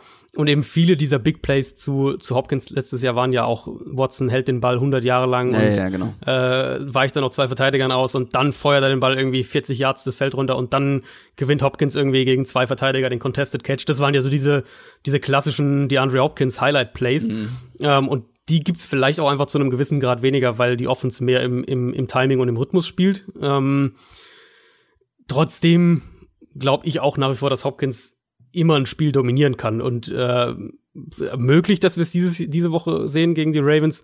Ich bin sehr, sehr gespannt, ob sich jetzt diese Entwicklung bei Baltimore fortsetzt, ob wir wirklich dann auch noch mehr, noch ein ausgeprägteres defensives Playbook sehen oder ob halt die Texans echt offensiv gut genug sind. Und ich meine, wenn wir von den Texans, von den, von den Playoff-Ambitionen der Texans sprechen, dann muss es über die Offense kommen, weil über die Defense kann es nicht kommen. Ob sie offensiv wirklich so gut sind, dass sie dann so ein Spiel auch einfach offensiv dominieren können. Ich glaube, das wird ein, wird ein sehr, sehr spannendes Spiel, für, vor allem für alle Offense-Fans. Ähm, bin auch sehr gespannt. Ist, glaube ich, ein guter Gradmesser, wie sehr sich die Ravens mhm. Defense stabilisiert hat. Die Ravens Secondary vor allem ist ein guter Test. Ähm, ja, die Ravens sind gut in Form, die Texans aber eigentlich auch. Ähm, also ich würde äh, mich würde es nicht überraschen, wenn die Texans echt offensiv was abfackeln können. Ähm, aber eigentlich muss man mit den Ravens gehen, oder? Also ich würde auch auf die Ravens tippen, einfach weil sie im Moment das komplettere Team sind. Wenn wir jetzt sagen, äh, es, es, könnte sein, dass am Ende des Tages die, die Texans Offense besser gespielt hat als die Ravens Offense, das will ich überhaupt nicht ausschließen. Aber für mich sind halt im Moment die, die Ravens einfach das komplettere Team und also vielleicht wirklich sogar das kompletteste Team der Liga aktuell, wenn wir mal auf die, auf die Probleme, an, also andere Teams schauen, wie jetzt seien es jetzt die Patriots oder äh, die Chiefs sowieso, die defensiven Probleme, die die haben. Also da gibt's ja, im Moment gibt's ja wirklich jetzt kein Team, wo man sagt, das ist die klare Nummer eins. Ähm, vorletzte Woche hätte ich wahrscheinlich die Saints gesagt, aber dazu kommen wir später noch. Ähm, und die Ravens sind da auf jeden Fall ein Kandidat, um, um, um in, dieser, in dieser Konversation dabei zu sein. Da hat er natürlich eine kleine, eine ganz geschmeidige Überleitung liegen lassen, nämlich zum nächsten Spiel, weil unser zweites Deep Dive Spiel ist das Monday Night Game und wer ist daran beteiligt? Die Kansas City Chiefs. Ähm, generell zwei nicht sehr komplette Teams aktuell. Die Chiefs mhm. spielen gegen die Chargers. Die Chiefs sind 6 und 4, die Chargers 4 und 6. Ich habe zu diesem Spiel wirklich wahnsinnig viele Notizen, weil das irgendwie zwei Top-Teams zum Start der Saison waren und zum Teil vielleicht auch noch sind. Aber es läuft bei beiden einfach nicht ganz so optimal. Bei den Chargers jetzt schon, mhm. schon mehrere Wochen nicht. Aber auch die Chiefs mit nur zwei Siegen aus den letzten vier Spielen, da kann man sagen, ja, der wichtigste Mann war verletzt mit Patrick Mahomes. Ähm, aber mit dem hat man jetzt auch verloren. Und zwar gegen, gegen die Titans. Das war zwar sehr ärgerlich und eng, aber sie haben verloren. Und sie haben jetzt tatsächlich die Raiders im Nacken in der eigenen Division, ähm, die mhm. wiederum gegen die Chargers, gegen den jetzigen Gegner gewonnen haben die haben tatsächlich diese beiden Teams nur einen Sieg Unterschied und dass ich das überhaupt sage in dieser Division, damit hätten wir wohl alle nicht gerechnet und vor allem, dass es die Raiders sind, die da den Chiefs im Nacken sitzen. Ja, ähm, ja. Und ich finde, die Chiefs entwickeln sich immer mehr und jetzt Achtung, nicht gleich nicht gleich äh, verzweifeln, entwickeln sich immer mehr zu den Bears der letzten Saison. Nur andersrum. Boah. Nur andersrum. Pass auf. Die Bears hatten letztes Jahr eine überragende Defense und eine inkonstante ja. Offense. Die Chiefs ja. haben eine wirklich super tolle Offense. Wir haben sie oft gelobt und das bleibt auch so. Ähm, aber diese Defense, diese Defense, das kannst du drehen und wenden. Ähm, da kannst du noch so produktiv irgendwie äh, in der mhm. Offensive sein. Und ja, das ist in der heutigen NFL vielleicht auch ähm, erfolgsversprechender als eine, eine super dominante Defense, wenn es dann so eine mal gibt. Ähm, aber trotzdem, wenn deine Offense jetzt nicht komplett zerstört, und ich meine, gegen die Titans hat man auch sehr, sehr viele Punkte gemacht, ähm, aber wenn dir deine Defense dann irgendwie nicht ansatzweise den Arsch retten kann, dann verlierst du halt mal enge Spiele. Ähm, ja. Und da sind wir dann halt schon wieder bei dem Thema, was ich seit letzter Saison, die komplette Offseason ja auch angemahnt habe, dass diese Defense dir halt eben auch Spiele verlieren kann. Und ich meine, ganz ehrlich, wenn Ryan Tannehill einen Two-Minute-Drill auspacken kann, der aussieht, als wäre einer der besten Quarterbacks der NFL und deine Defense sieht aus irgendwie wie ein Schweizer Käse, ähm, hat nur Löcher. Ich, das darf ein Top-Team wie den Chiefs eigentlich nicht passieren, aber es passiert und es passiert regelmäßig, habe ich das Gefühl.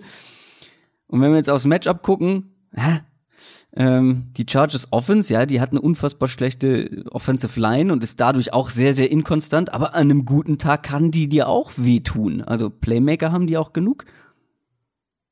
Das ist auf, auf jeden Fall nicht das Problem. Also, ähm, du hast jetzt sehr viel gesagt. Ich habe ja, ich, ich weiß, hab, ich bin äh, ja, irgendwie so zehn mentale Notizen gemacht.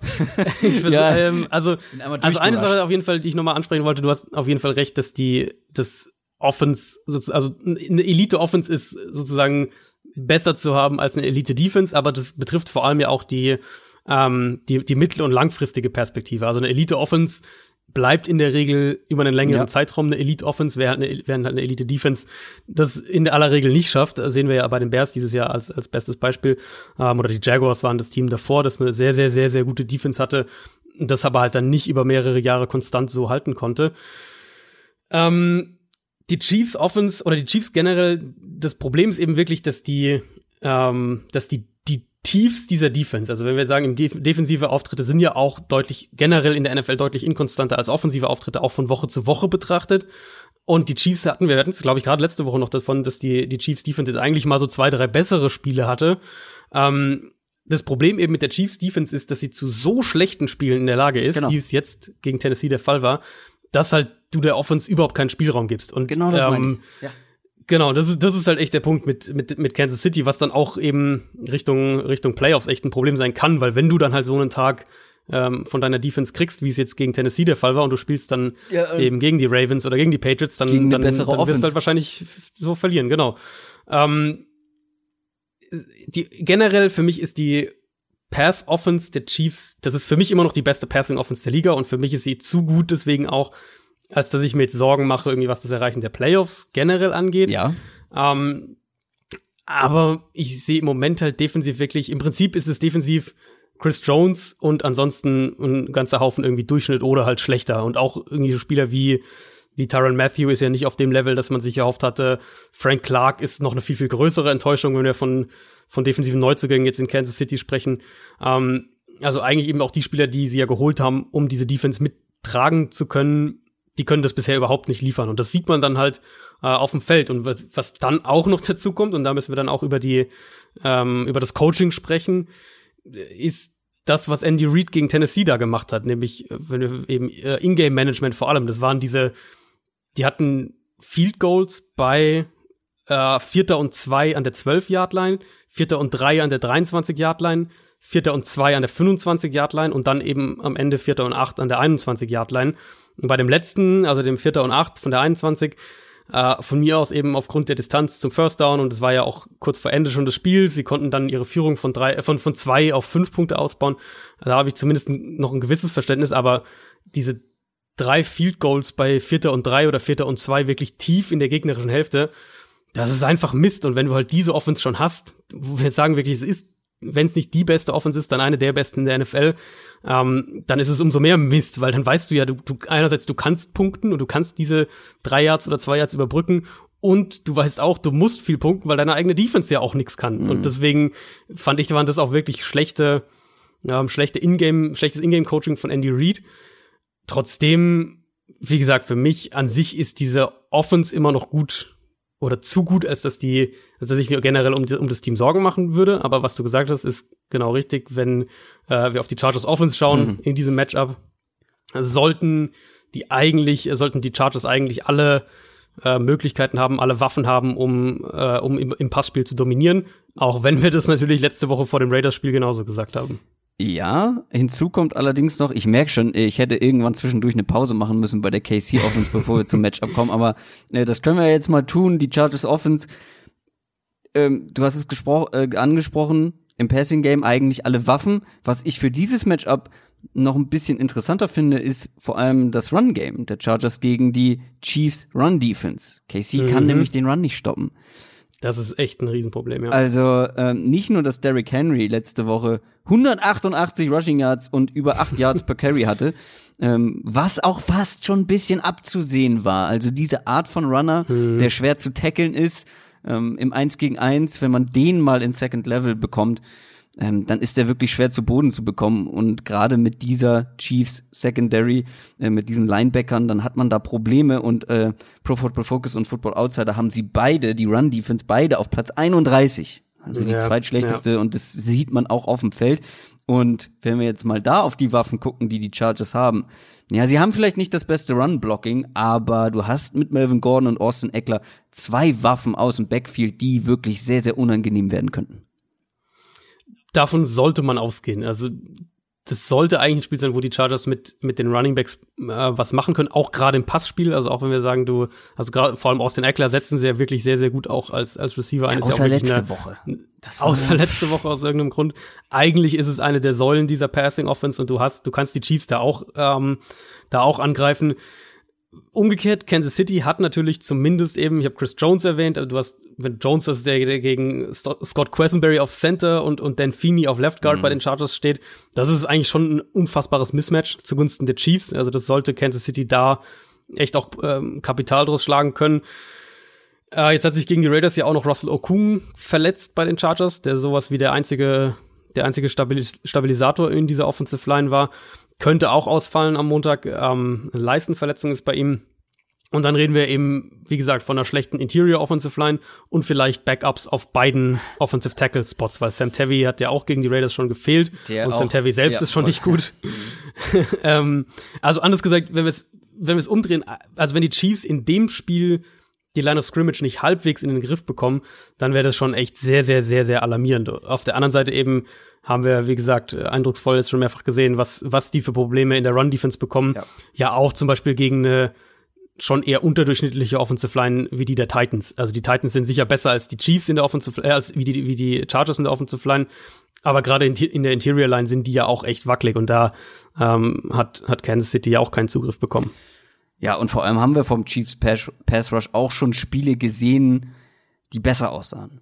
Ähm, und wenn man genau, jetzt auf, ja, eine, ja, auf eine schlechte ja. Chargers O-Line trifft, kann das natürlich wieder auch und Rivers aktuell Boah. Ey, also das, also das war vielleicht echt das schlechteste Spiel, was ich von Rivers mhm. seit seit einigen Jahren gesehen habe. Das war also das Denver Spiel dieses Jahr war natürlich auch schlecht, aber die Broncos haben halt zumindest eine gute Pass Defense und äh, also diese diese Raiders Defense, mhm. dass du wenn du gegen die so schlecht aussiehst, ja. ähm, vor allem die Würfe. Dann, also ja klar, also eine Interception war mindestens einfach Pech, weil der ich glaube Hunter Henry war es ja, ausgerutscht Henry, und genau. hingefallen ist.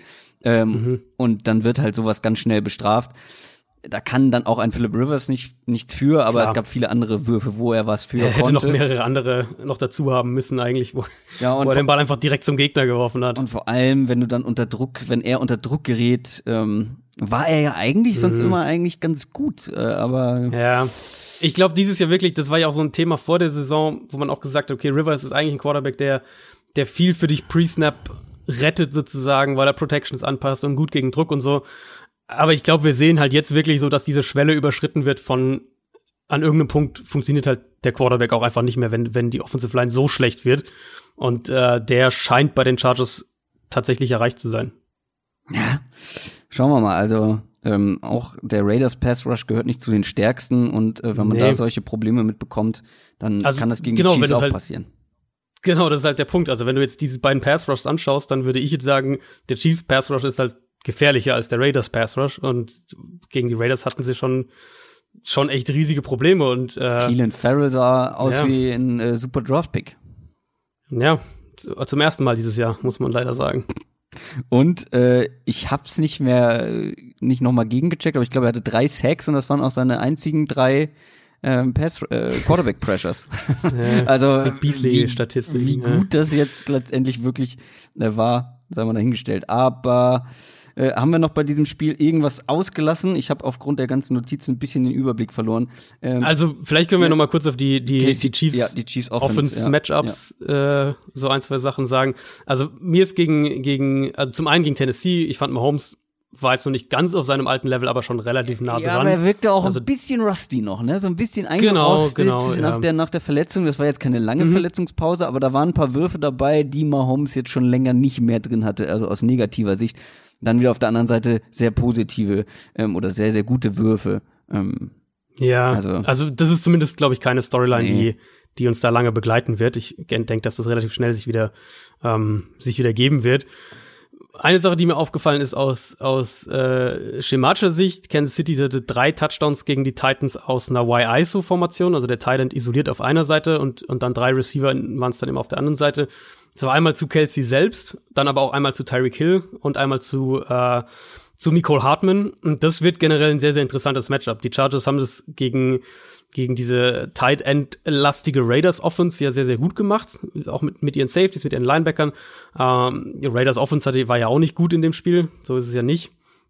Und die Chiefs machen tatsächlich noch deutlich mehr aus 12 Personnel, so mit zwei Titans auf dem Feld, ähm, als die Raiders. Aber ich glaube, dass vor allem die Chargers in der Secondary, also in der Wide Receiver Coverage, dass sie da hm. äh, riesige Probleme bekommen werden. Ich habe mir nochmal das Spiel zwischen den beiden Teams Ende letzte Saison angeschaut und da haben sie Tyreek Hill ganz gut verteidigt bekommen. Aber da war eben auch die Situation, dass Sammy Watkins nicht gespielt hat und der, der jetzt natürlich auch da ist und du natürlich äh, Nicole Hartman noch dazu hast. Und ich vermute, dass die Chargers da nicht die, mhm. die Feuerkraft haben, um diese Wide Receiver alle zu verteidigen. Und was wir auch schon häufiger jetzt in diesem Duell konkret gesehen haben, ist, dass die Chiefs die Chargers mit, mit den Running Backs im Passspiel gut angreifen können. Also das erwarte ich da auch. Das heißt, ich könnte mir sehr gut vorstellen, dass das ein Spiel wird, in dem wir so diese klassische Chiefs Offense sehen, wo sie eben durch, durch, äh, durch Big Plays zu den Wide Receivers und Screens, aber auch vertikale Plays zu den Running Back in der Defense echt, äh, echt Probleme bereiten. Und das heißt, der Ansatz oder, oder der, die Hoffnung für die Chargers muss sein, ähnlich wie es gegen die Packers vor zwei Wochen war, dass sie mit dem Pass Rush ja. das Spiel ja. dominieren. Ansonsten ähm, werden sie die Offense nicht stoppen, aber klar, die Chiefs auch Probleme, Verletzungsprobleme in der Offensive Line. Mitchell Schwartz, der Right Tackle, musste ja gegen Tennessee raus, zum allerersten Mal in seiner Karriere übrigens. Mhm. Er hat sieben, siebeneinhalb Jahre quasi durchgespielt, zum allerersten Mal jetzt Snaps verpasst. Wahrscheinlich der beste Right Tackle in der NFL und ähm, das merkst du natürlich auch und sie haben Left Tackle ja schon die ganze Saison über Verletzungsprobleme, hatten auch auf Guard jetzt Verletzungsprobleme, also da Da ist doch auch der nächste, der dann auch angreifbarer. der Mitchell Schwartz ersetzt hat, ist doch direkt auch äh, nach einem Play verletzt gewesen, oder nicht? Stimmt, genau, ja. Da war auch nochmal eine Verletzung direkt danach. Ähm, Also, ja, also ja, der da Pass das wollte ich noch ansprechen eigentlich. Der Pass der Chargers kann hier auch äh, echt Schaden anrichten, so ist es nicht, ne? Mhm. Ähm, Müsste er eigentlich, müsste er eigentlich. ähm, also trotzdem argumentativ können und sollten die, äh, die Chiefs dieses Spiel nicht verlieren. Ähm, also würde mich schon sehr überraschen. Ähm, ich glaube, da können einige Punkte fallen. Aber trotzdem Mhm. müssten die Chiefs das, also sie müssen es einfach gewinnen, um dann auch noch mal äh, einige Dinge vielleicht klarzustellen. Ähm, aber du tippst wahrscheinlich auch auf die Chiefs, oder? Ich denke schon. Also du hast natürlich so einen, diesen einen äh, X-Faktor quasi, dass das ja in Mexiko ist, das Spiel. Ach, ist es so? Ähm, oh, guck mal, das habe ich. Das ist das äh, Mexiko-Spiel, genau. Mexiko. Ähm, das heißt, äh, wer weiß, ob das irgendwie ist ja dann auch Höhenluft und keine Ja, Ahnung was, ob das Aber das irgendeine gilt ja auch für beide Teams, ne? Ist ja jetzt nicht Genau. so, dass Philip Rivers Ja, ein ja, klar. Höhenluft erfahrener, äh, weiß ich nicht, Bergsteiger in seiner Freizeit, obwohl der macht. Nee, Weißt du hat zu nicht. viel mit den Kindern zu tun, ey. Hat keine Zeit zum. Weißt du nicht. Er hat schon oft in Denver gespielt. Ähm, Ja, gut. ähm, nee, genau, aber an sich äh, sehe ich es ganz genauso. Die Chiefs sollten es gewinnen und halt auch, da, auch wirklich ein Punkt, was du gesagt hast, kann ich nur unterstreichen. Ich ähm, bin, wie gesagt, ich mache mir noch keine Sorgen um Kansas City, weil die Pass-Offense so gut ist. Trotzdem müssen die jetzt einfach mal ein paar Spiele in Serie gewinnen. Und äh, im Laufe der Woche gibt's dann noch eine Bonusfolge von Adrian Franke zum Thema Höhenluft im Football. Und damit kommen wir zu den Teams, ähm, noch nicht zur Speed-Runde, sondern jetzt so, zu, ist schwer zu beschreiben, zu denen, wo wir uns quasi normal dem Ganzen widmen. Die Landstraße, die Landstraße. quasi. Genau, nicht Deep Dive, aber auch nicht Speedrunde, irgendwas dazwischen. Ja. Und dazu gehören auch die Dallas Cowboys und die Detroit Lions. Die Cowboys sind 5 und 4, die Lions 3 und 5. Dallas hat verloren gegen Minnesota, sind noch Division Leader, aber gleich auf mit den Eagles und die Lions waren plötzlich ohne Matthew Stafford. Und Ja. das ist ein brutaler Downgrade. Das hat man auch sofort gesehen, diese, diese Offense vor allem das vertikale Passspiel, ähm, das ist alles nicht so explosiv gewesen wie mit Stafford. Ähm, es ist wohl auch noch nicht ganz klar, ob er spielen darf. Nee. Gekonnt hätte er es wahrscheinlich sogar auch letzte Woche, aber da haben die Ärzte gesagt, äh, lieber nicht. Ähm, also ich mach's mir jetzt mal einfach. Ähm, mit dieser Personalie steht und fällt das Spiel für die Lions. Mit ihm, glaube ich, haben sie irgendwo eine Chance, die Cowboys zu ärgern, wenn sie zu Hause Mhm. spielen. Ohne ihn nicht. Ja, diese Stafford-Sache kam ja auch völlig aus dem Nichts. Also haben wir natürlich auch letzte Woche nicht drüber gesprochen, weil auch äh, Weil wir weder am Mittwoch, als wir aufgenommen haben, noch am Donnerstag genau nichts davon bekannt war. Ich glaube, es war am Freitagabend dann, als es auf einmal hieß, dass Stafford äh, Brüche, also Frakturen im Rücken hat und dann hieß es erst wahrscheinlich nicht spielt. ja. Und dann äh, ähm, hat er halt eben, wie gesagt, das auch nicht gespielt. Auch bei ihm zum ersten Mal seit 2010, dass er ein Spiel verpasst hat. Und jetzt weiß ehrlicherweise auch niemand, wie lange er ausfällt. Das muss man auch so sagen. Also ist auch noch nicht vom Tisch, äh, dass er diese Woche spielt, ganz klar. Klang jetzt aber, was, was äh, das Cowboys-Spiel angeht, klang es zumindest pessimistischer. Ähm, Adam Schefter hat Anfang der Woche gemeint, dass es wohl eine Sache sein könnte, die bis zu drei Wochen äh, dauert. Andere haben sogar schon geschrieben, das könnte auch was sein, was, was ihnen den Rest der Saison irgendwie kostet, je nachdem, was dann die, die Folgeuntersuchungen ergeben. Aber ganz klar, wenn Jeff Driscoll wieder spielt, dann gebe ich Detroit da keine wirkliche Chance gegen die Cowboys, weil dann wird, wird Dallas wird dem gut, äh, gut Probleme, glaube ich, bereiten können. Driscoll wird ein paar Mal den Ball zu lange halten. Die Lions laufen den Ball im Moment auch nicht gut. Und abgesehen eben von einzelnen Big Plays zu, zu Golladay und Marvin Jones, das ist halt das eine, was, was man vielleicht noch hinbekommt. Das haben sie auch gegen die Bears ein, zwei Mal geschafft, aber ansonsten wird da offensiv nicht viel kommen. Und dann, äh, dann, ja, also das Ding mit Detroit ist ja wirklich auch, die, die wollen ja eigentlich ein, ein defensiv, defensives Team sein, Defense, Ball laufen, vertikales Passspiel, so wenn man ganz knapp Tja. zusammenfasst, was, Aber- wie sich Detroit das, äh, das vorstellt. Aber dafür ist die Defense aktuell nicht gut genug. ganz genau. Also Ganz genau, das ist wirklich das Ding. Also die Defense, wo, wo ich auch wirklich früh in der Saison dachte, dass sie irgendwie eine Top 10 Defense oder sowas sein kann, ist jetzt echt schon seit mehreren Wochen nicht gut, weil sich auch in der Coverage Probleme eingeschlichen haben und äh, sie haben halt keinen Pass Rush. Und deswegen, ich sehe halt nicht, wie sie, wie sie ähm, gerade das, das Passspiel der Cowboys verteidigen wollen.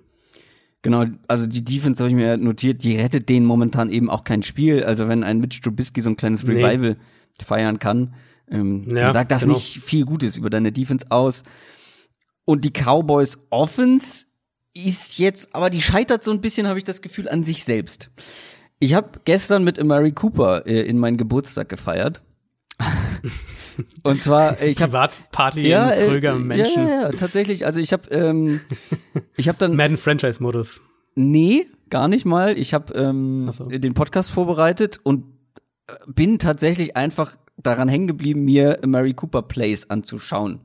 Ähm, und habe mir auch jedes Target aus dem letzten Spiel nochmal angeguckt.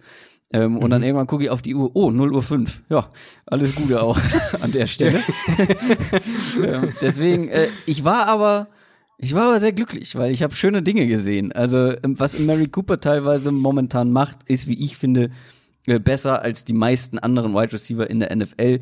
Äh, natürlich, diese Tiptoe-Catches sind der absolute Wahnsinn. Die sind schön anzuschauen. Ähm, aber auch alles andere. Also die Chemie mit Prescott ist wirklich gut. Ähm, und wie er sich eben auch in diese Position überhaupt bringt.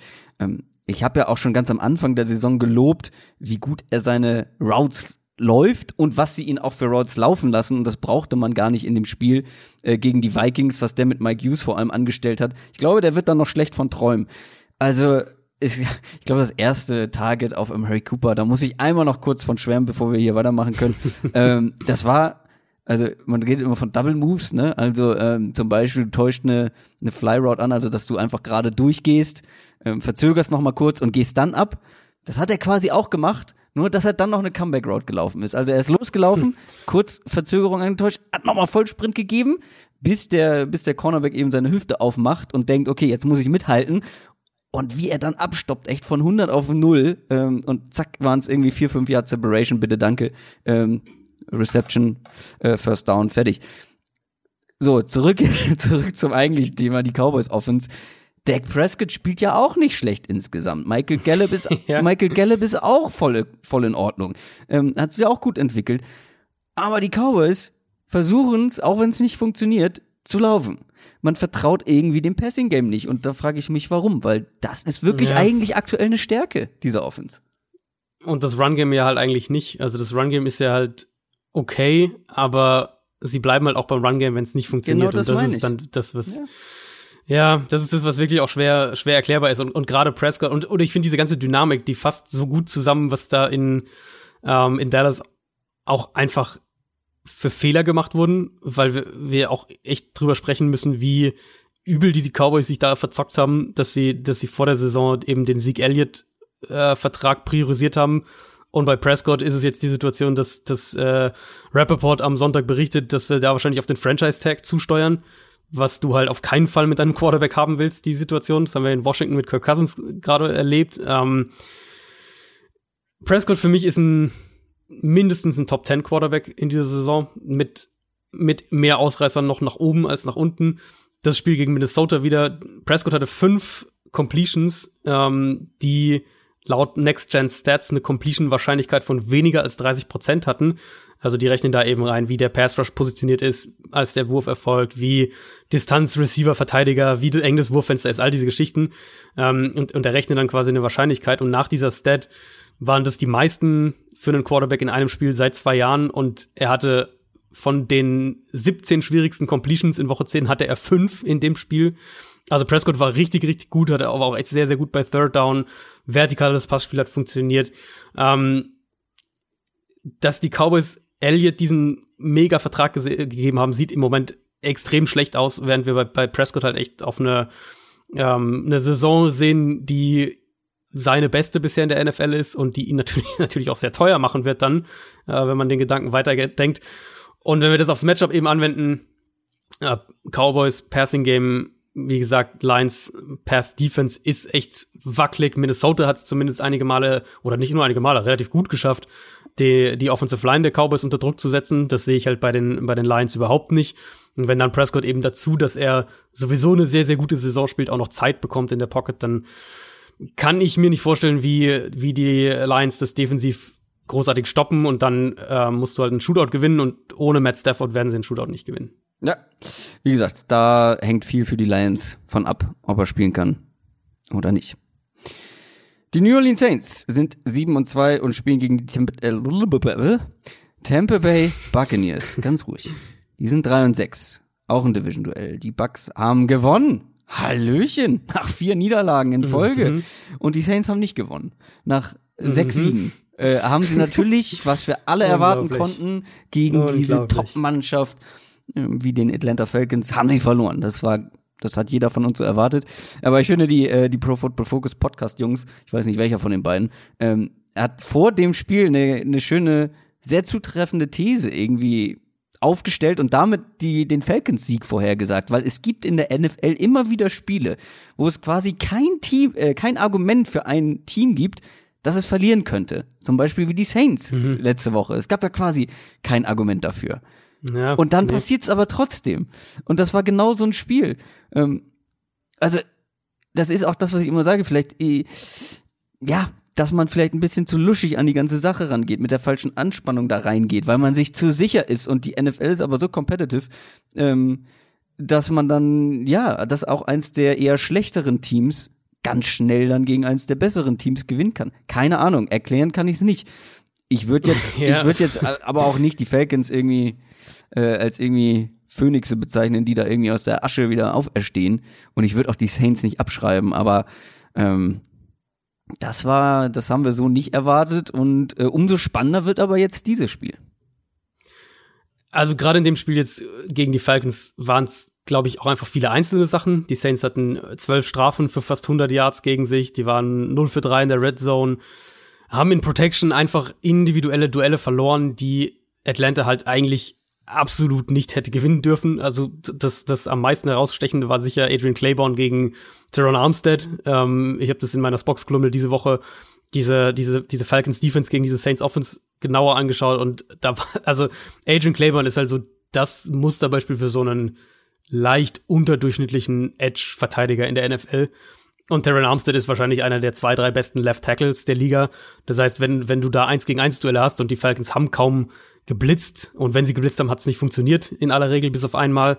Ähm, Sie haben eigentlich nichts großartig Komplexes gemacht. Sie haben einfach konstant mit dem Four-Man-Rush gegen diese Saints Offensive Line gewonnen, was halt wirklich keinen Sinn macht. Das muss man halt ganz klar sagen, das macht wirklich keinen Sinn. Die Saints sind da eigentlich deutlich besser. Ähm, klar, haben dann defensiv auch noch Marshall Latimer verloren, der jetzt auch erstmal fehlen wird. Da heißt äh, Week to Week bei ihm. Das heißt, wird vielleicht auch ein bisschen länger raus sein. Als Latimer rausging, ist, ist Julio Jones in dem Spiel angekommen. Das heißt, das war dann auch noch ein Faktor. Also es kam sehr viel zusammen. Ja, und vor allem jetzt für Ähm, dieses Matchup ist das natürlich eine sehr spannende Personalie. Genau. Ganz genau. Das, das äh, für das Spiel konkret ein, könnte ein Riesenthema werden. Ähm, es war unterm Strich für mich, um diesen Gedanken abzuschließen, ein krasser Ausrutscher erstmal für die Saints. Aber bei solchen Ausrutschern frage ich mich halt immer auch, ob uns das irgendwas über das Team vielleicht sagt oder ob es halt echt einfach nur ein schlechter Tag, jeder hat mal einen schlechten Tag mäßig in diese Richtung war.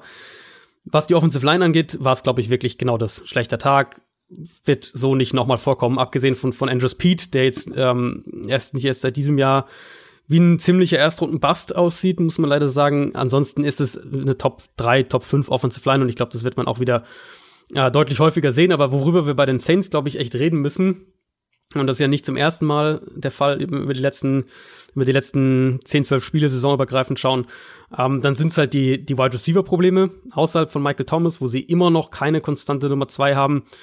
Und dann halt auch der Arm oder die Spielweise oder woran man auch immer man es festmachen will von äh, Drew Brees. Der hat die niedrigste Quote an, an Downfield-Pässen. Das explosive Element fehlt in der Offense einfach. Und das sind ähm, also diese Offense funktioniert halt über viel Yards nach dem Catch, Kurzpassspiel und Run Game. Und wenn halt das Run Game nicht funktioniert und du nur über dieses Kurzpassspiel kommst, dann werden die Saints halt ganz, ganz schnell sehr eindimensional und haben halt dann auch einfach nicht die Waffen außerhalb von Michael Thomas, um ähm, konstant diese Yards nach dem Catch zu produzieren. Und wie gesagt, das explosive Element fehlt dann einfach. Und das sind Punkte, die wir halt ähm, schon häufiger hatten, die nicht neu sind bei den Saints und, und die vielleicht dann auch Richtung Playoffs, wenn wir aus diesem Spiel was mitnehmen wollen, die vielleicht Richtung Playoffs dann eher auch noch mal ähm, ein Thema sein werden. Gut, jetzt trifft man wieder auf eine Secondary, wo man, wo das eigentlich kein Problem Ja. werden sollte. Mhm. Schauen wir mal, ob das irgendwie Probleme geben könnte. Auf der anderen Seite, Ähm, du hast von explosiven Offenses gesprochen und die Bucks haben eine explosive Offense. James Winston, mhm. äh, Winston hatte schon wieder 30 Completions. Ähm, ich glaube, es waren irgendwie 48 Passing Attempts oder so. Also nicht gerade wenig. ähm, und trotzdem habe ich mir ganz oft gedacht, als ich das Spiel gesehen habe, mein Gott, was wäre da nicht alles drin, wenn er nicht so viel liegen lassen würde. Also er ja. trotzdem, obwohl er 30 Completions hatte und obwohl er wieder Passing Yards produziert hat, hat er trotzdem wieder mehrfach offene Receiver komplett verfehlt. Ich denke mir immer, ey, was wäre das für eine absurde Passing Production? Ähm, und dabei ist er übrigens auch auf Platz drei aktuell, was Total Yards angeht. Ähm, aber was wäre das für eine absurde Production, wenn der nicht so viel liegen lassen würde? Ähm, dass sie so viel passen, liegt natürlich auch zu einem gewissen Teil daran, dass das Laufspiel nur bedingt funktioniert, äh, mal mehr, mal weniger. Und das wird vermutlich auch gegen die Saints nicht unbedingt. Ich denke, auch hier muss man wieder sehr über den Pass kommen. Ähm, mhm. Da helfen natürlich äh, ein Chris Godwin und Mike Evans, die wirklich beide eine richtig starke Saison spielen. Äh, das hilft einem James Winston. Ähm, trotzdem glaube ich auch, ja, da muss man halt gucken, wie sehr der Ausfall von einem Marshawn Lattimore irgendwie äh, ins Gewicht fällt.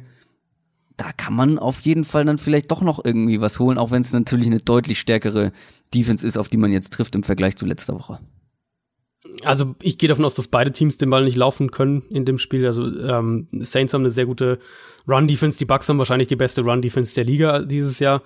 Das heißt, du musst durch die Luft gehen. Auf der anderen Seite sind halt, also die Bucks sowieso, das ist ja auch ein Grund dafür, dass sie so viel werfen, ist ja eben, dass sie selbst so viel durch die Luft zulassen. Das heißt, sie werden auch immer wieder in diese Shootouts quasi reingezwungen. Und die Saints Defense ohne Latimore, das, ähm, das ist schon ein massiver Faktor. Also diese Defense ist wirklich zu einem sehr guten Grad auch um diesen Nummer 1 Corner herum eben aufgebaut.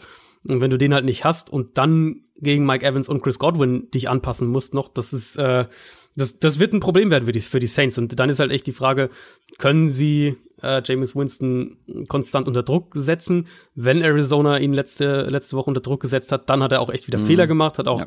mehrere Pässe echt in, in enge Fenster reingezwungen und da kam dann auch zumindest die eine Interception zustande.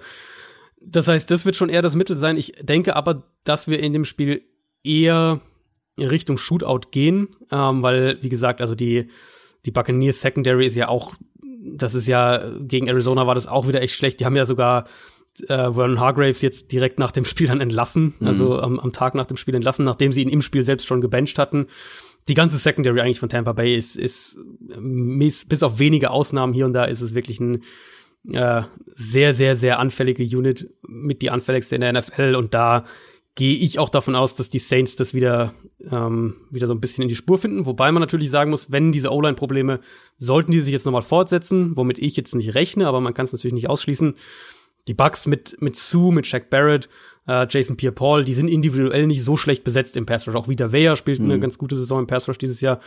Das heißt, wenn, äh, wenn die Saints hier wirklich nochmal so ein bisschen in der Pass Protection wackeln, dann kannst du New Orleans da, oder dann können die Bucks da New Orleans am ehesten noch, noch äh, was die, die eigene Defense geht, angreifen. Gut, Shootout haben wir auch letztes, letzte Woche zum Teil gegen die Falcons erwartet, bei den Saints. Ja, ja. Sehr gespannt. Ähm, dann kommen wir mal zum, letzt, zum letzten Gegner der Bucks, nämlich den Arizona Cardinals. Die sind 3 und 6 und spielen in San Francisco, die 8 und 1 sind. San Francisco, erste Niederlage, Montagnacht gegen die Seahawks. Ah, denkbar knapp. Es hätte auch gut und gerne andersrum ausgehen können. ja, ungefähr zehnmal in andere Richtungen ausgehen können. Mhm. Arizona jetzt drei Niederlagen in Folge. Jetzt das Rematch von vor zwei Wochen, glaube ich, das ist noch nicht so lange her. Mhm, da hat ja. man knapp verloren aus Cardinals Sicht mit 25 zu 28. Das war gar nicht übel, äh, übel was die Cardinals da abgeliefert haben, wenn ich mich mhm. richtig an das Spiel erinnere. Ähm, und da sah aus äh, 49ers Sicht die Defense gar nicht so gut aus. Du hast es vorhin schon mal erwähnt. Ähm, und die Offense war echt okay gegen diese, ähm, also beide Defenses sahen eigentlich gar nicht so gut aus, muss man dazu sagen. Aber ja. die Cardinals Offense ja. sah gegen diese eigentlich starke 49ers Defense nicht schlecht aus. Ähm, was spricht denn dafür oder dagegen, dass das dieses Mal anders wird, dass die 49ers vielleicht defensiv ähm, da ein bisschen dominanter sein können? Es sind halt, also ich, ich habe den Eindruck, das könnte ein Spiel werden, das, äh, das mehr durch Zufälle und so ein bisschen sloppy-mäßig ist, als man es denken würde, weil die Umstände halt für beide Teams jetzt schwierig sind, sage ich mal so. Also 49ers kommen natürlich jetzt mit einer unfassbaren Anzahl an Verletzungen in dieses Spiel. Die haben jetzt äh, Ronald Blair verloren für den Rest der Saison, einen ihrer, ihrer äh, Rotations-Edge-Rusher.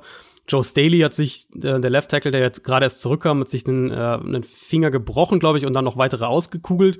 Da ist die Frage noch, ob er operiert werden muss, ob er dann, dann wird er auch zwei, drei Wochen verpassen. Ähm, DJ Jones, der Defensive Tackle, fällt aus. Matt Brady hat sich wieder am Knöchel verletzt. Emmanuel Sanders hat sich an, der, an den Rippen verletzt. Der wird eine, eine Game-Time-Decision sein am Sonntag.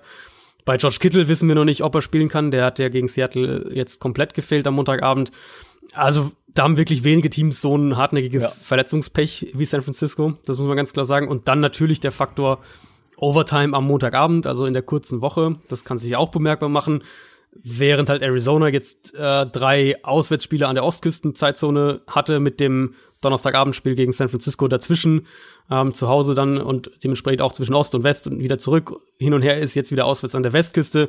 Cardinals hatten auch noch keine Bye Week, also kann auch einfach sein, dass da so langsam ein bisschen der, der Saft äh, leer wird. Das heißt, es könnte wirklich so ein Spiel werden, was vielleicht mh, mm, überraschend wird in manchen Aspekten, also dass wir Fehler oder, oder Sachen von den beiden Teams sehen, die wir so nicht nicht gewohnt sind. An sich bin ich sehr, sehr gespannt, was die äh, oder welche Anpassungen beide Teams vornehmen. Weil wenn wir halt sagen, von einem Division-Duell sprechen, wo die jetzt gerade vor zwei Wochen erst gegeneinander gespielt haben, muss man ja ganz klar sagen, dass, dass die Cardinals Offense der 49ers Defense mit die größten schematischen Probleme bereitet mhm. hat bisher, die irgendeine, irgendeine Offense der 49ers Defense bisher bereitet hat dieses Jahr ähm, San Francisco's Secondary vertikal anzugreifen, das ist brutal schwer. Und das hat Arizona ja auch nur ein einziges Mal eigentlich geschafft. Das war dieses, dieser lange Andy Isabella Touchdown. Russell Wilson hat es am Montag auch nicht wirklich hinbekommen. Aber wenn du sie halt mit, mit äh, Screens, mit dem Kurzpassspiel attackieren kannst, und gerade im Kurzpassspiel hatten die Seahawks ja noch mit so am meisten Erfolg, ähm, und da war Arizona eher ineffizient gegen San Francisco, was das Kurzpassspiel angeht. Die Screens haben gut funktioniert dann kannst du halt den Ball auch gegen sie bewegen und du, du darfst äh, den Pass Rush nicht ins Spiel kommen lassen. Klar, Klar. das ist ein ganz zentraler Faktor. Aber Arizona hat es ja auch geschafft, den Ball zu laufen gegen die 49ers. Und da bin ich sehr gespannt, ob sie, ähm, ob die Niners Anpassungen finden. Gerade dieses, dieses Run-Game, das so nach außen getragen wird, ob sie das besser verteidigt bekommen. Ansonsten ist es ein interessantes Schachspiel. Wie gesagt, ich finde für beide Teams unter ein bisschen schwierigen Umständen, wenn wir so die das drumherum mal äh, uns anschauen. Und vor allem müssen wir das auch noch mal für die 49ers Offense hervorheben. Garoppolo hat auch wieder ein bisschen Kritik einstecken müssen nach dem Spiel gegen die Seahawks. Mhm. Ja, waren auch ein paar wilde Würfe dabei und ähm, hat so ein bisschen schwankende Leistung, auch wenn ich finde, dass die großen ja. Ausreißer nicht mit dabei sind, also weder nach ganz oben äh, oder nach ganz unten. Ähm, aber man muss halt auch mal dazu sagen, äh, deine Nummer eins Option äh, im Passing Game mit Kittel verletzt, dein wichtigster Spieler, dann ist Sanders irgendwann raus in diesem Spiel, mhm. ähm, war zu dem Zeitpunkt eigentlich dein bester Receiver. Äh, und dann mangelt es echt massiv an Qualität, was das Receiving Core ja, angeht. Ja. Also, ja, Debo Samuel, finde ich, äh, entwickelt sich ganz gut. Könnte so ein bisschen mhm. die Nummer zwei äh, werden, da hinter Sanders sich so ein bisschen festspielen. Aber ganz ehrlich, Kendrick Bourne äh, und Marquise Goodwin, die haben der Offense gefühlt mehr geschadet als äh, geholfen mit ihren Drops. Ja, ähm, Dante Pettis ist auch überhaupt keine Hilfe bisher. Den hat Kyle Shannon ja auch jetzt nochmal öffentlich so ein bisschen angezählt, so nach dem Motto, der muss mehr aus seinen, aus seinen Gelegenheiten machen. Ja, Dante Pettis, ich habe mir extra nochmal die ganzen drei Targets angeguckt aus dem letzten Spiel, ähm, ja. wovon er keins gefangen hat übrigens. Zwei hätte er aber vielleicht fangen können. Vor allem, ja, er muss ja, der ist auf jeden Fall, hat sich nicht so entwickelt, wie viele gehofft haben bei den 49ers. Mhm. Ähm, aber trotzdem, bevor man irgendwie auf Jimmy Garoppolo einkloppt, sollte man sich das nochmal vor Augen führen, weil der Support, der ja. da von den Passempfängern kommt, ist halt echt gering, ne? Und in dem Spiel, was man ja echt auch sagen musste, das ist ja eigentlich kurios, dass die Niners ihre, ihre Starting Offensive Tackle zurückbekommen und gerade in dem Spiel dann Offensive Line Probleme haben, also jetzt gegen die Seahawks am Montagabend, das war ja, also Clowney hatte ja ein unfassbares Spiel und generell der Pass Rush der Seahawks, der ja eigentlich, abgesehen von Clowney, jetzt wirklich nicht bisher so gefährlich in Erscheinung getreten ist, hat dann irgendwie sein bestes Spiel, wo die 49ers ihre, ihre Starting Offensive Line endlich ähm, zusammen haben. Und das hat natürlich auch äh, sich auf Garoppolo ausgewirkt. Also Garoppolo im Prinzip hatte sein, sein bestes Saisonspiel vor zwei Wochen gegen die Cardinals und dann wahrscheinlich sein schlechtestes jetzt äh, gegen Seattle. Ja. Ähm, ich glaube aber auch, dass das jetzt gut schon, ähm, du meintest ja, Joe Staley fällt wieder aus. Ähm, ja. Ist noch offen, also ist noch nicht, ist noch nicht, hängt wahrscheinlich davon ab, ob er operiert werden okay. muss. Wenn ja, dann mhm. ja, ansonsten kann er vielleicht spielen. Ja, und McGlinchey sah wirklich gegen Clowney Ja. Aber ah, es ist ganz oft, also es fällt mir in letzter Zeit relativ häufig aus, dass wenn das Spieler, die von der Verletzung zurückkommen, noch nicht wieder auf ihrem, direkt wieder auf ihrem Top-Level Mhm, sind. mhm. Ähm, und das gilt natürlich für O-Liner auch vielleicht. Da glaub, haben wir, also ich meine, äh, da haben wir den, den, das genaue Beispiel dazu auch bei Arizona mit, mit Patrick Peterson, ja, der eine richtig, richtig schlechte Saison spielt, jetzt über die letzten Spiele, vor allem die letzten zwei Spiele, richtig schlecht war. Ähm, könnte auch ausfallen, ist auch angeschlagen, ist wohl eine 50-50-Sache und so wie, gut, da war es aber keine wenn ich zwischen Verletzung, den? Zeilen, äh, doch, Knöchelverletzung hatte der Aber war er nicht- gehabt. Ja, Also er war gesperrt Genau. am Anfang der Saison, genau. Genau, am Anfang der Saison war er gesperrt, aber dann war er jetzt Ah, okay, äh, ja, stimmt. vorletzte Woche hat er sich verletzt gehabt und dann hat er jetzt quasi so leicht angeschlagen gespielt und wenn ich bei bei Kingsbury so ein bisschen zwischen den Zeilen lese, dann äh, würde ich eher sagen, dass er nicht spielen wird, wo ich aber im Moment auch ehrlich nicht sicher weiß, ob das eine Schwächung ist, weil so wie er aktuell spielt, ist er ist er eher eine Schwächung, wenn er spielt für die Cardinals Defense. Na gut. Dann machen wir weiter mit ähm, einem sehr interessanten Match, was vor, ich überlege gerade, äh, zwei Jahren das Super Bowl-Match war. Drei Jahren? Zwei Jahren? Oh Gott. Äh, zwei, Jahre. Gut, danke. Äh, New England Patriots sind 8 und 1 und spielen gegen die Philadelphia Eagles, die 5 und 4 stehen. Zwei Teams, die aus ihrer Bye Week kommen. Entsprechend wenig frische Notes haben wir, ja, nichts von letzter Woche. Aber wir erinnern uns, vor der Bye Week haben die Patriots gegen die Ravens verloren und die Eagles gegen die Bears gewonnen.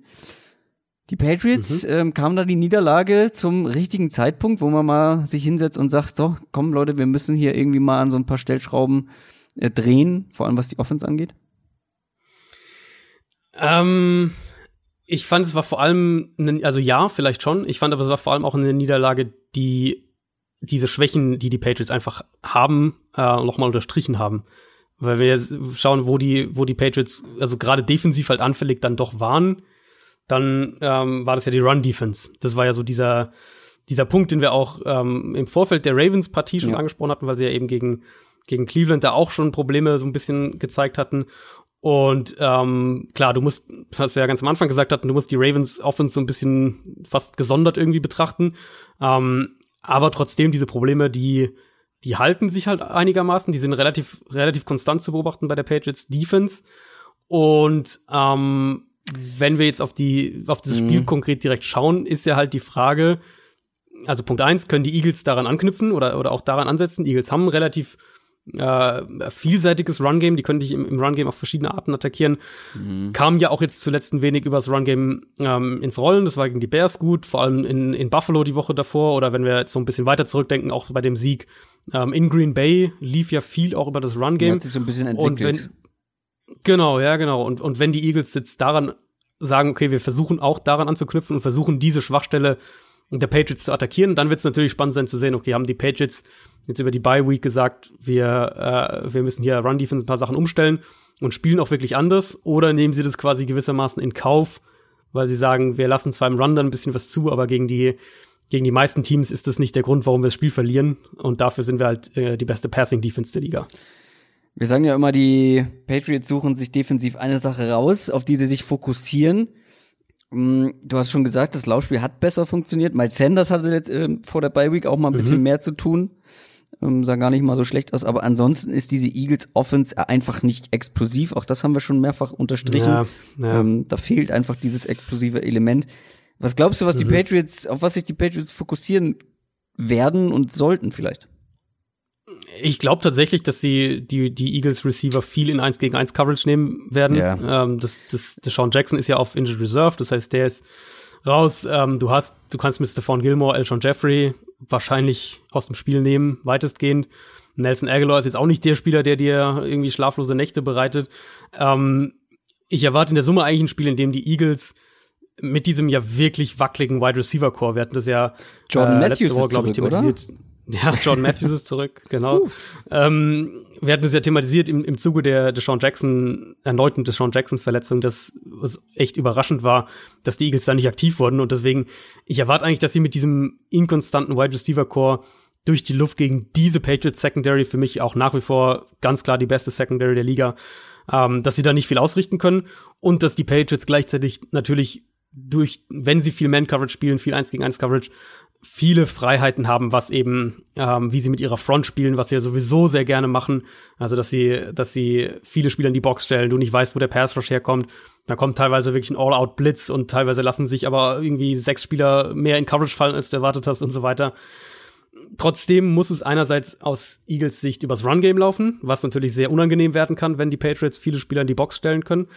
Und andererseits muss es vor allem über die Titans im Passspiel laufen für Philadelphia. Mhm. Ich habe das ja schon ein, zwei Mal gesagt. Für mich ist es eine, äh, eine Tight End Offense. Die Eagles wollen auch viel mit den zwei Titans zusammen auf dem Feld spielen.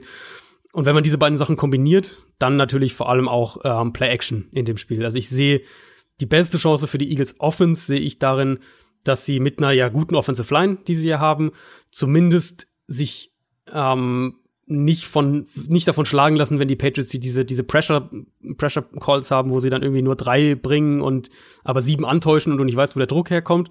Also dass sie das besser kommunizieren als jetzt andere Offensive Lines. Das heißt, dass die Patriots wenigstens dazu gezwungen werden, mehr zu blitzen und dass aber gleichzeitig die Eagles ähm, übers Play Action Pass spielen und vor allem über die Tight Ends kommen können. Also wenn die Eagles offensiv in dem Spiel eine Chance haben wollen, dann glaube ich, muss es so laufen. Wir haben jetzt noch gar nicht über ähm, die Patriots Offense gesprochen. Mhm. Ähm, da ist so das Erste, was mir entgegenspringt, ob die Eagles Front der Patriots O-Line, ja. die ja so ihre Problemchen hat, auch mhm. wieder Probleme bereiten kann. Was man aber hier sagen muss, Isaiah Wynn könnte zurückkommen. Der. Erstrunden-Pick vom letzten Jahr. Da hofft man, glaube ich, sehr bei den Patriots drauf. Ähm, weil das schadet halt einfach dieser Offense, wenn das Pass-Blocking, aber auch das Run-Blocking eben nicht so funktioniert wie zum Beispiel letztes Jahr. Ähm, das könnte schon hier und da Probleme geben, weil wir ja auch wissen, Brady, wenn er Druck bekommt, dann ist er der Ball aber auch ganz schnell auf dem Boden. Mhm. Ähm, für mich Knack, der, der Knackpunkt wirklich, können die Eagles Brady mit dem Foreman Rush unter Druck setzen und dann die Frage eben, also das wäre sozusagen die, auch die, die DNA dieser Defense und dann die Frage eben daran anschließend, wie sehr müssen die Eagles sich sozusagen verstellen. Also Eagles sind, sind keine Blitzing-Defense. Äh, klar, vereinzelt machen sie das, so wie jede andere Defense auch.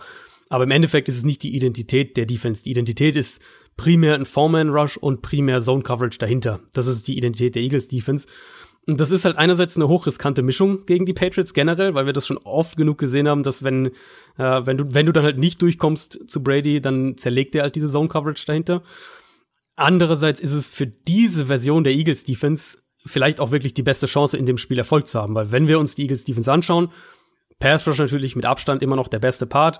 Äh, Gerade Brandon Graham und Fletcher Cox haben sich jetzt im Laufe der letzten Wochen wieder auf einem sehr, sehr hohen Level stabilisiert. Du hast einen Vinnie Curry als, als Rotations-Pass-Rusher. Derek Barnett hat schon 30 Quarterback-Pressures dieses Jahr.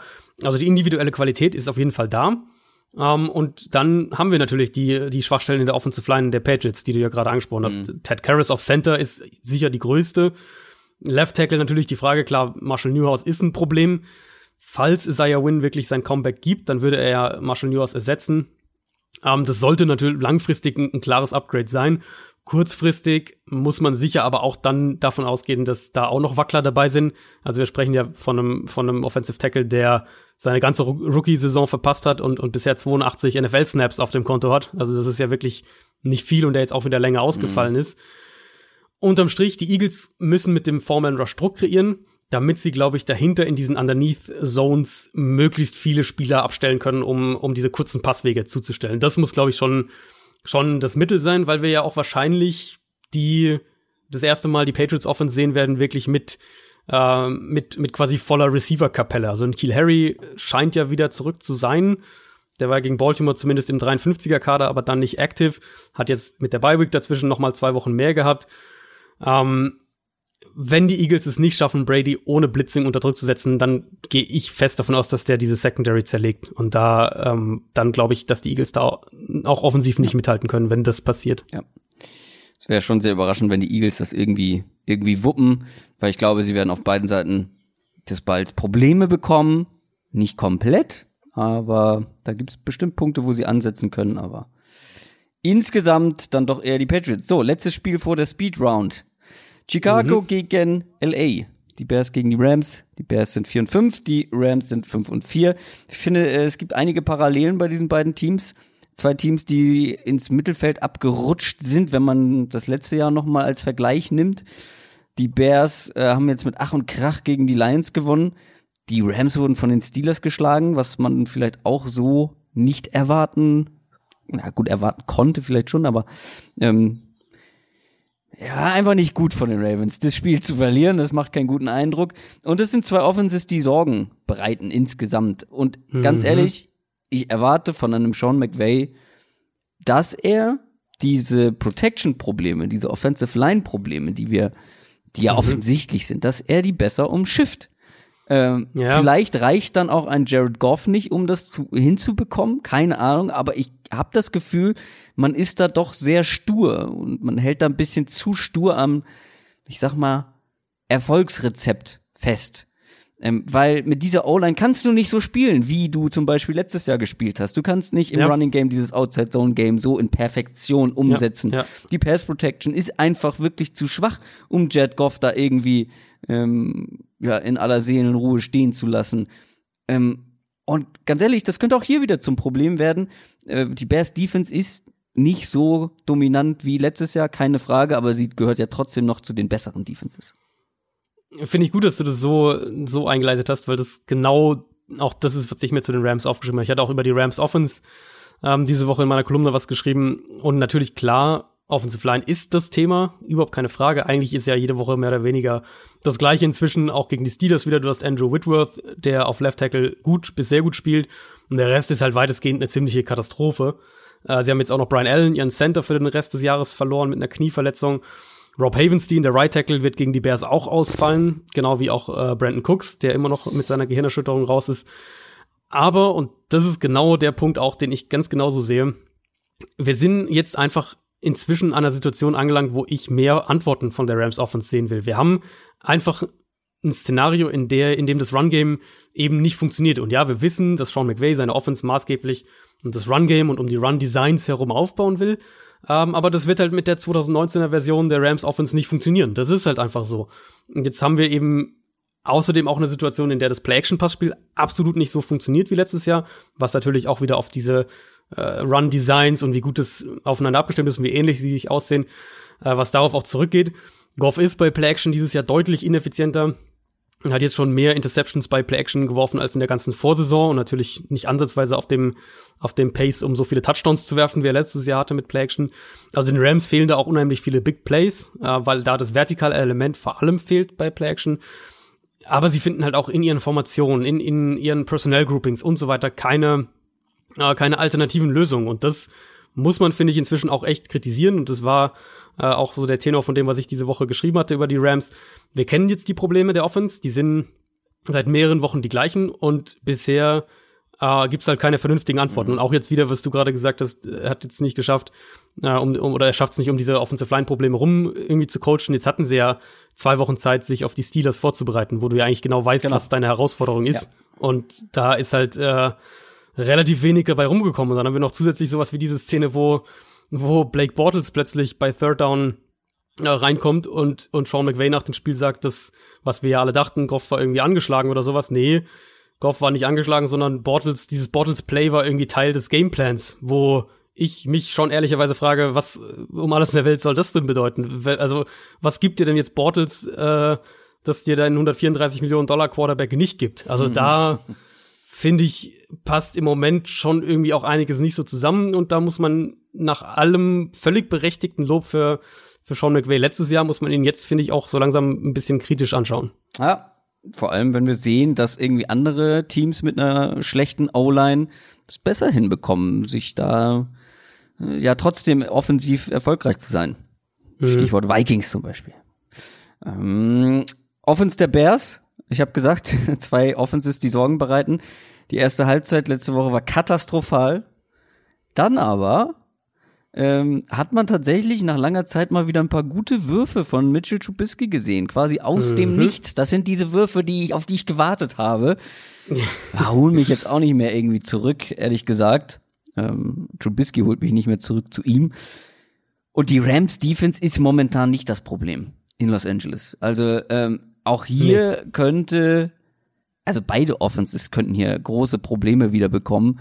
Ähm, spricht dann eher für so ein punktearmes Spiel, könnte ein relativ trauriges Spiel auch werden. Also wenn Trubisky jetzt nicht, Turnover-Spiel. Ja, ein Turnover-Spiel, glaub absolut. Also wenn Trubisky jetzt nicht irgendwie plötzlich ähm, gut, er hat viel, er hat ja deutlich schlechter gespielt, als man das von ihm kennt. Vielleicht geht's jetzt wieder ein bisschen mehr zurück zu das, was man kennt. Ähm, also ein bisschen besser. Mhm. äh, trotzdem, diese Rams Defense wird, wird ihm wehtun. Also sowohl irgendwie Ja. Aaron Donald durch die Mitte, dann bin ich auf den Jalen Ramsey. Hoffentlich gibt's viel Jalen Ramsey gegen Aaron Robinson. Ähm, Mhm. wären, Müsste eigentlich. Also ja, ich glaube schon, dass die Rams viel Man-Cover wäre spielen. ein hochklassiges Matchup. Ja, ja. Also es setzt natürlich auch an das an, was wir zu den Bears ja auch schon gesagt hatten.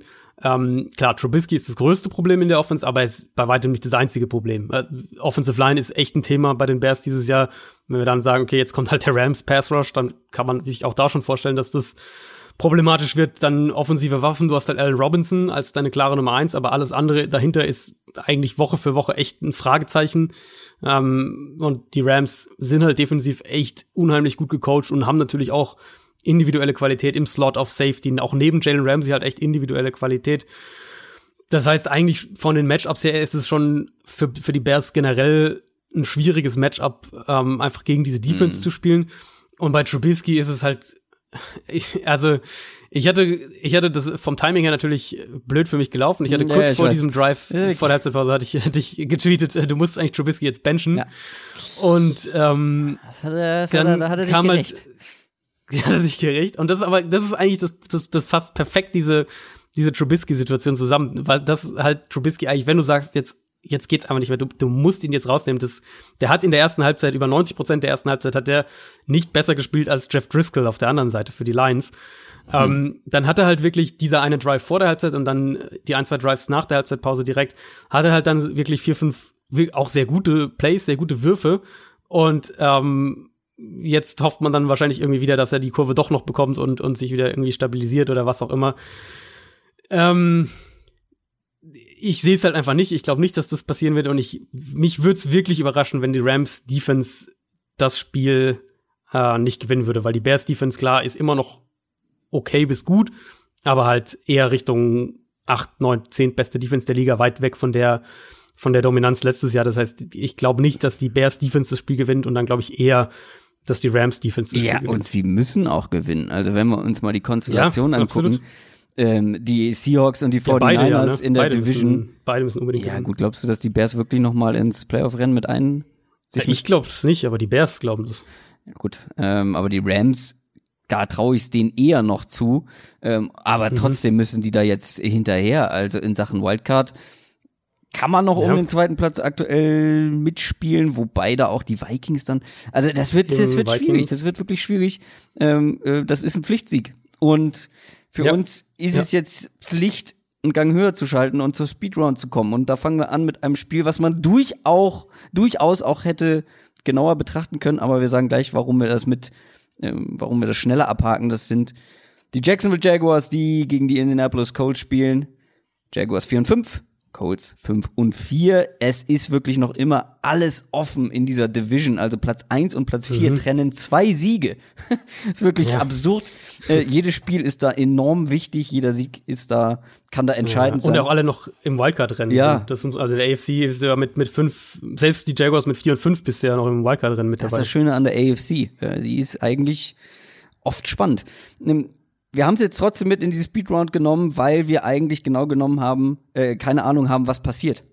Also bei den Colts wissen Ja. wir nicht mal, wer Quarterback spielt. Wenn Brian Hoyer spielt, sehe ich wirklich wenig Chancen für die Colts. Wenn Jacoby Mhm. Brissett spielt, sieht schon ein bisschen anders aus. Also da können wir auch nur ein bisschen im Dunkeln rumstochern.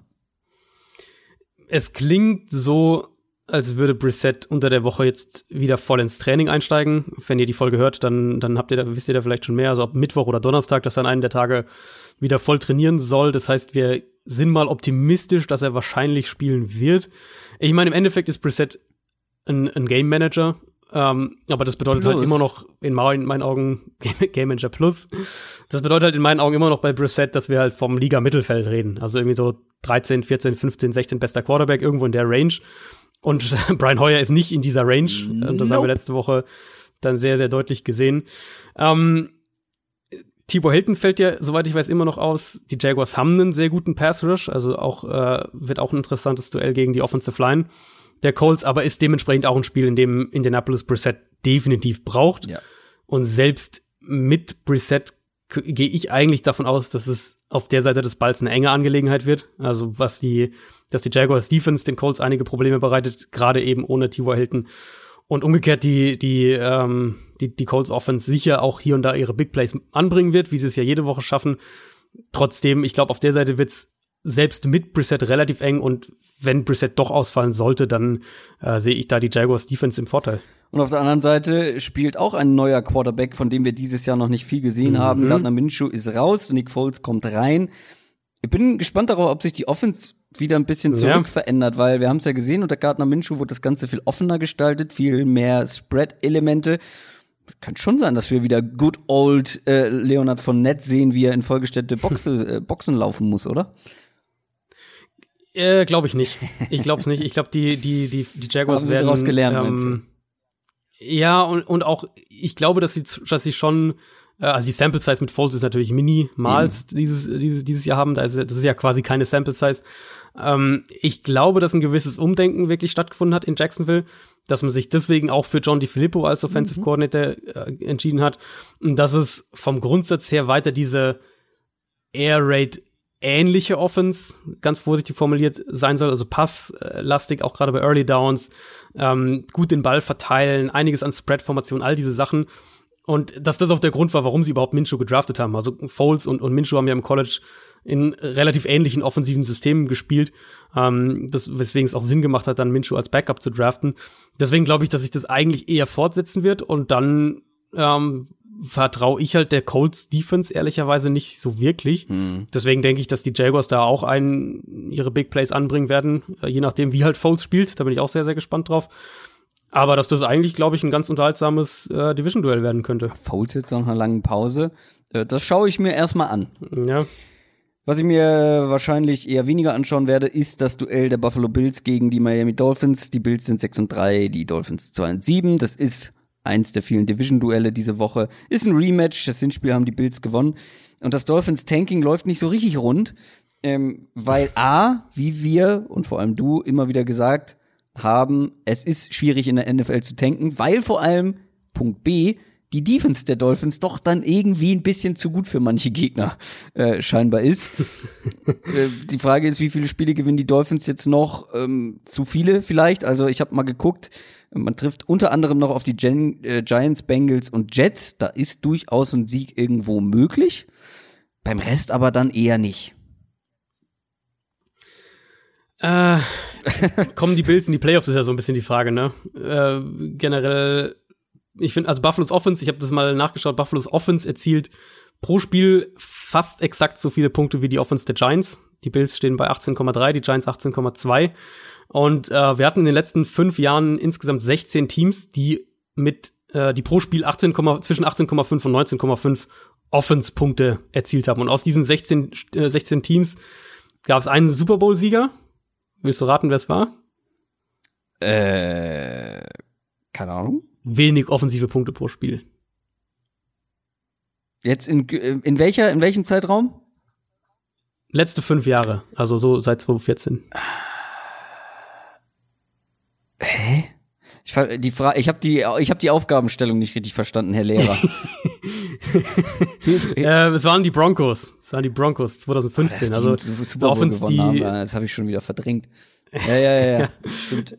also Offense eben die, die wenig Ja, ja. punktet, die ähm, re relativ wenig punktet. Ähm, und insgesamt von diesen, von diesen 16 Teams eben, wie gesagt, ein Super Bowl-Sieger und dann noch zwei Teams, die überhaupt nur eine positive Bilanz am Ende hatten. Insgesamt im Schnitt Teams, die so offensiv punkten, ähm, bekommen sechs Siege über die ganze Regular Season. Und die, die hat Buffalo ja jetzt schon. Buffalo ist für mich maximal ein Playoff-Kandidat in einer schwachen AFC und dann aber halt auch wirklich ein, ein One-and-Done-Team. Ich traue der, der Offense einfach nicht viel zu. Mich würd's nicht wundern, wenn am Ende irgendwie die Raiders, die Chargers, die Steelers, die Colts, von denen irgendwie noch zwei ähm, die Bills tatsächlich noch abfangen. Aber klar, der Schedule ist sehr, sehr positiv für die Bills dahingehend, dass sie Findest eigentlich du? bei, bei neun, ja doch, dass sie bei neun Siegen landen sollten. finde ich schon. Also das sehe ich, das sehe ich auf jeden Fall. Ich guck gerade Ich nochmal. glaube, die drei, die drei äh, Miami, Denver Jets, Ja, okay. die drei werden sie Ja. gewinnen. Ähm, Ja. Sind sie ja schon bei neun. Und ähm, Miami auf der anderen Seite, wir hatten, ich hatte das ja letzte Woche auch ein bisschen mal thematisiert, was diese ganze Tanking-Geschichte angeht und dass man halt das, das Rebuild ja nicht zwangsläufig heißt, du machst alles nur, um diesen Nummer 1-Pick zu Ich bekommen. dachte schon, du willst gar nicht über die Dolphins sprechen, nachdem ich dich da so schön hingeleitet habe. Ja, doch, doch, doch. Äh, ich ähm, ich finde halt, du kannst halt auch wirklich andere, also zum einen haben sie halt viele Assets einfach sich angesammelt, Cap Space, Draft Picks, all diese Sachen und das wird diesen Umbruch wahn, äh, wahnsinnig vorantreiben und maßgeblich auch vorantreiben. Welcher Picks dann am Ende in der ersten Runde oben wird und welchen Quarterbacks sie damit bekommen, damit beschäftigen wir uns dann später. Was wir aber halt sehen, ist ein Team, das positive Fortschritte unter dem Trainerstab macht und das fängt für mich in der Offensive Line an. Da haben die sich wahnsinnig weiterentwickelt, wenn wir auf den Anfang der Saison und das, was wir jetzt haben, schauen. Also abgesehen eigentlich von Jamarcus Webb auf Left Tackle, ähm, mit Jesse Davis auf Right Tackle, auch Evan Böhm in der Interior Line, Daniel Kilgore war jetzt gegen die Colts wieder zurück auf Center, auch direkt eine Stabilisierung gewesen. Also diese Line, die ja wirklich furchtbar aussah am Anfang der Saison, ist inzwischen irgendwo im unteren Mittelmaß und das, ähm, das spricht für sehr, sehr gutes Coaching, genau wie generell einfach der Job, den, den Brian Flores macht. Das muss man wirklich sagen, dass er dieses Team nach diesem furchtbaren Saisonstart, alle machen sich über die Dolphins lustig, dann traden sie auch noch Minka Fitzpatrick weg, traden Kenyon Drake weg, verlieren noch mehrere Spieler verletzungsbedingt, dass er das Team halt trotzdem so in der Spur gehalten hat, dass die in Indianapolis gewinnen, auch wenn es gegen Brian Hoyer ist. Ähm, das, das muss man ihm hoch anrechnen und das, das ist auf jeden Fall auch, das spricht für seine Qualitäten als Head Coach. Apropos Head Coaches, ähm, da gibt's zwei Teams, die da nicht so gut aussehen aktuell. Die New York Jets 2 und 7 spielen gegen die Washington Redskins, die sind 1 und 8. Äh, ja, ob das Spiel noch mehr Leute interessiert, außer so die Die Hard Fans der beiden Teams, ist natürlich eine Frage. Bei den Redskins wird es wahrscheinlich im Sommer äh, oder im, im Frühjahr ähm, einen neuen Coach geben. Und die müssen jetzt aber erstmal gucken, was bekommen sie noch äh, mit Dwayne Haskins, was haben sie an ihm. Ja. Also ich finde, es ist eine ganz gute Defense dafür, auf die man jetzt trifft, weil die Jets Defense ist nicht komplett Grotte, aber auch schlagbar irgendwo. Ja, gerade im, im, auf Cornerback Ja. ist sie halt schlagbar. Also Dwayne Haskins, wir wissen das ja jetzt, äh, Bill Callahan hat am Montag verkündet, dass Haskins den Rest des Jahres starten wird. Das heißt, wir sehen ihn jetzt auch wirklich, wenn er nicht seine Meinung ändert. Das soll ja auch vorkommen bei Head Coaches. Ähm, dann sehen wir ihn jetzt auch den Rest des, der Saison.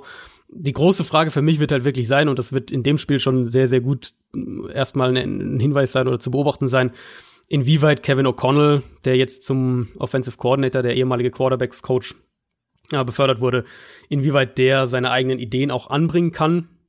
Äh, der ist zwar der Playcaller der Offensive jetzt seit der Entlassung von Jay Gruden, gilt auch so ein bisschen in Coaching-Kreisen als so der nächste potenzielle Shooting-Star irgendwie, ähm, so, so ein leichter Sean McVay-Vibe irgendwie. Vielleicht ja auch sogar in, in Washington als Option. Auch das Szenario hört man jetzt äh, immer wieder mal, dass, dass äh, die Redskins vielleicht überlegen könnten, Kevin O'Connell zu halten, wenn es, wenn es extrem gut läuft. Aber er muss eben seine offensiven Ideen mit dem konservativen, extrem runlastigen Ansatz von Callahan unter, eine, unter einen Hut bringen. Das wird eine Herausforderung sein. Er hat natürlich als Quarterback-Coach über die letzten Monate eng mit Haskins zusammengearbeitet. Aus Spielerkreisen, wenn Spieler irgendwie da reden, hört man auch, dass er, was so diese Soft Skills angeht, also Leidenschaft, Motivation, Leadership, all diese Sachen eingehen auf die Spieler, dass er da echt gut ist. Und jetzt äh, hoffe ich halt für ihn und für Dwayne Haskins, dass er das auch äh, in der zweiten Saisonhälfte auf dem Platz zeigen darf und dass Haskins eine Chance hat, weil wenn wir dieses, wenn wir diese Offense sehen, die Washington jetzt die letzten Wochen oft gezeigt hat, äh, dann wird Dwayne Haskins sehr, sehr viele, sehr lange Third Downs bekommen und dann werden wir sehr viele, sehr hässliche Turnover wahrscheinlich sehen. Und was machen wir mit Adam Gase? Ähm, das ist ja jetzt auch nicht so richtig rund, was da passiert, äh, auch wenn, wenn Ja. sich zum Beispiel Sam Darnold letzte Woche so ein bisschen wieder stabilisiert hat. Also es war natürlich erstmal ein ähm, immens wichtiges Spiel gegen die Giants, dass, dass Ja. sie das äh, ja, wieder so ein bisschen in die Spur gefunden haben, auch um die Stimmung in diesem Team äh, so ein bisschen wieder anzuheben nach diesem ganzen Trade-Deadline-Desaster da. Ähm, Im Prinzip haben die Jets jetzt vier Spiele, um eine offensive Entwicklung zu zeigen für mich. Das ist jetzt Washington, dann Oakland, Cincinnati und nochmal Miami. Ähm, ich bin ja grundsätzlich komplett der Meinung, dass man einem Headcoach mehr als ein Jahr geben muss. Ist einfach so. Also du musst ihm mehr, als- mehr als ein Jahr geben, um die, um all seine Ideen überhaupt umzusetzen. Aber dieses mehr als ein Jahr geben darf halt nicht bedingungslos sein. Also du musst auch im ersten Jahr in bestimmten Sachen einfach Fortschritte sehen und, und, und positive Entwicklungen sehen. Wenn wir die von den Jets jetzt vor allem eben über diese nächsten vier Spiele nicht sehen, mm, und damit meine ich natürlich primär die Offense und, und gerade auch die Entwicklung des Quarterbacks, dann müssen wir Gaze, glaube ich, als One-and-Done-Kandidaten ganz, ganz eng diskutieren. Und auch wenn äh, ich mir nicht sicher bin, ob Christopher Johnson das macht bei den Jets, nachdem er ja selbst auch Gaze maßgeblich ausgewählt hat und jetzt dieses Team in eine neue Ära führen will und all, und all diese Sachen. Aber wenn diese Offense so weiterläuft, wie es jetzt bisher in dieser Saison der Fall war, dann sehe ich halt eben diese, dieses Mindestmaß an Entwicklung, das ich halt auch im ersten Jahr von einem neuen Headcoach sehen will, dann sehe ich das einfach nicht. Jets haben jetzt auch noch Chris Herndon verloren, den Titan, der auf Injured Reserve gesetzt wurde. Ja gut, der hat, der also, hat äh, das eine Spiel gemacht äh, und ja, war dann direkt genau. wieder raus. Aber erinnerst du dich, erinnerst du dich an den Offseason-Hype bei ihm? Zu Recht. Also das war ja, das war ja wirklich einer, der, der so mega als die nächste, ja. Die nächste Thailand-Waffe geahnt wurde. Nee, aber es, also es ist für mich wirklich die generelle offensive Entwicklung. Das betrifft Playcalling, das betrifft, was du mit deinem Quarterback machst und auch wie sich dein Quarterback präsentiert. Und wenn das über diese, über diese vier Spiele ja gegen echt schlechte Defenses, auch Washington, Oakland, Cincinnati und Miami, wenn das halt nicht zu sehen ist, dann, ähm, dann es gibt halt keinen Freifahrtschein für irgendeinen Headcoach. Das ist richtig. Das gilt auch für Dan Quinn in Atlanta. Der spielt mit den Falcons, die 2 und 7 stehen, gegen die Carolina Panthers, die stehen 5 und 4. Noch ein Division-Duell. Äh, und die Panthers müssen mhm. jetzt so ein bisschen aufpassen, weil noch ist man irgendwie im Playoff-Rennen voll mit drin. Aber dann ist das natürlich ein absoluter Pflichtsieg. Ja, ja, ganz klar. Äh, fand ich auch da noch mal so ein bisschen äh, von mir ein, ein, kleines Hut ab, nachdem ich äh, Mason Rudolph ja schon gelobt habe. Kyle Allen gegen die Packers, Aha. das war besser, als ich erwartet hatte. Ja. Aber, du wolltest schon ansetzen, aber natürlich trotzdem, die, die Fehler sind immer noch da. Also es sind ähm, Turnover-Probleme, einiges an, an Pässen, die dann halt doch nicht so kommen, einiges an Pocket-Falten, was halt nicht richtig passt. Trotzdem fand ich in der Summe ja wirklich viele Pässe, auch in enge Fenster, gutes Timing, obwohl es ja auch mit dem äh, da im Schnee dann jetzt nicht die leichtesten Bedingungen waren und obwohl der Packers Pass Rush ihn echt sehr, sehr konstant äh, unter Druck gesetzt hat. Die, die O-Line der Panthers, die war ja echt miserabel in dem Spiel. Trotzdem spannende Personalie finde ich. Zum einen, klar, Panthers müssen das Spiel gewinnen erstmal aus Division-Sicht und das wird, das wird äh, schwer genug, wenn wir, wenn die Falcons so weitermachen können, wie sie gegen die Saints äh, das im Pass Rush gespielt haben. Aber natürlich auch Thema Kyle Allen, ähm, ein paar Stunden vor dem Spiel in Green Bay hat Ian Rappaport ja berichtet, dass es im Moment wirklich auch so klingt, als würden die Panthers sich von Cam Newton trennen nach der Saison. Was natürlich einerseits eine, eine Riesenstory dann Richtung Free Agency beziehungsweise Trade äh, werden könnte, aber dann natürlich auch die Frage aufwirft, äh, wollen die Panthers mit Kyle Allen in die nächste Saison gehen? Wollen sie ihm da irgendwie eine Chance geben? Was machen sie auf Quarterback? Holen sie einen Backup oder einen anderen Starter? Und da könnte jetzt die, die weitere Saison dann natürlich extrem ausschlaggebend sein, was die, die Weichenstellung wirklich für diese ganze Franchise angeht. Also wenn Kyle Allen jetzt eine sehr, sehr gute zweite Saisonhälfte spielt, dann sehen wir ihn halt vielleicht echt als, äh, als Starter und, und Cam wird getradet und äh, die, die Panthers holen sich irgendwie einen Backup noch dahinter. Ja, was ich persönlich nach wie vor kritisch. Ja, stimmt natürlich. ähm, was ich nach, nach wie vor eher kritisch sehen würde, weil ich jetzt von Kyle Allen auch immer noch nicht überzeugt bin. Aber das ist dann jetzt ein erstes Spiel so in dieser zweiten Saisonhälfte, wo man sagt, gut, wenn er da äh, gegen diese Falcons, die ja eigentlich auch in der Secondary gerade immer noch schlagbar sind, wenn er da ähm, nicht gut aussieht, dann kannst du schon wieder in die andere Richtung argumentieren. Ja, jetzt haben wir noch gar nicht über die Falcons gesprochen. Ähm, ich habe ja gesagt, ich würde sie jetzt nicht wieder ähm, als neu erstarktes Team irgendwie sehen. Ich glaube schon, dass das irgendwie ein Outlier war gegen die Saints. Ich glaube schon, dass sie sich mhm. noch stabilisieren können, weil das, sie haben ja deutlich unter Wert gespielt in den ersten Wochen. Ähm, ja. Aber die O-Line bleibt nicht gut. Die Defense, ja, da gab es jetzt einen neuen Playcaller, war irgendwie besser direkt äh, als mit dem Headcoach, äh, was der ja. jetzt auch nicht gerade seine Position stärkt. Das, das, das war dieses ganze Coaching ja, genau. Was wir da äh, thematisiert. Und das war echt kurios, dass es tatsächlich in irgendeiner Art und Weise offenbar ähm, funktioniert. Also Raheem Morris war das ja der der wieder auf die offen, von der offensiven auf die defensive Seite beordert wurde, ähm, der jetzt die Secondary coacht und der hat das Play Calling bei Third Down übernommen, wo immerhin drei der sechs, der sechs äh, Sacks auch zustande kamen. Ähm, der hat bei Third Down und in der Two-Minute-Defense hat der quasi die Plays gecallt Und der Linebacker-Coach, Jeff Ulbrich, der hat bei First und Second Down das Playcalling übernommen. Also auch echt eine ungewöhnliche Geschichte. Aber offensichtlich äh, soll das jetzt auch weiterhin so umgesetzt werden.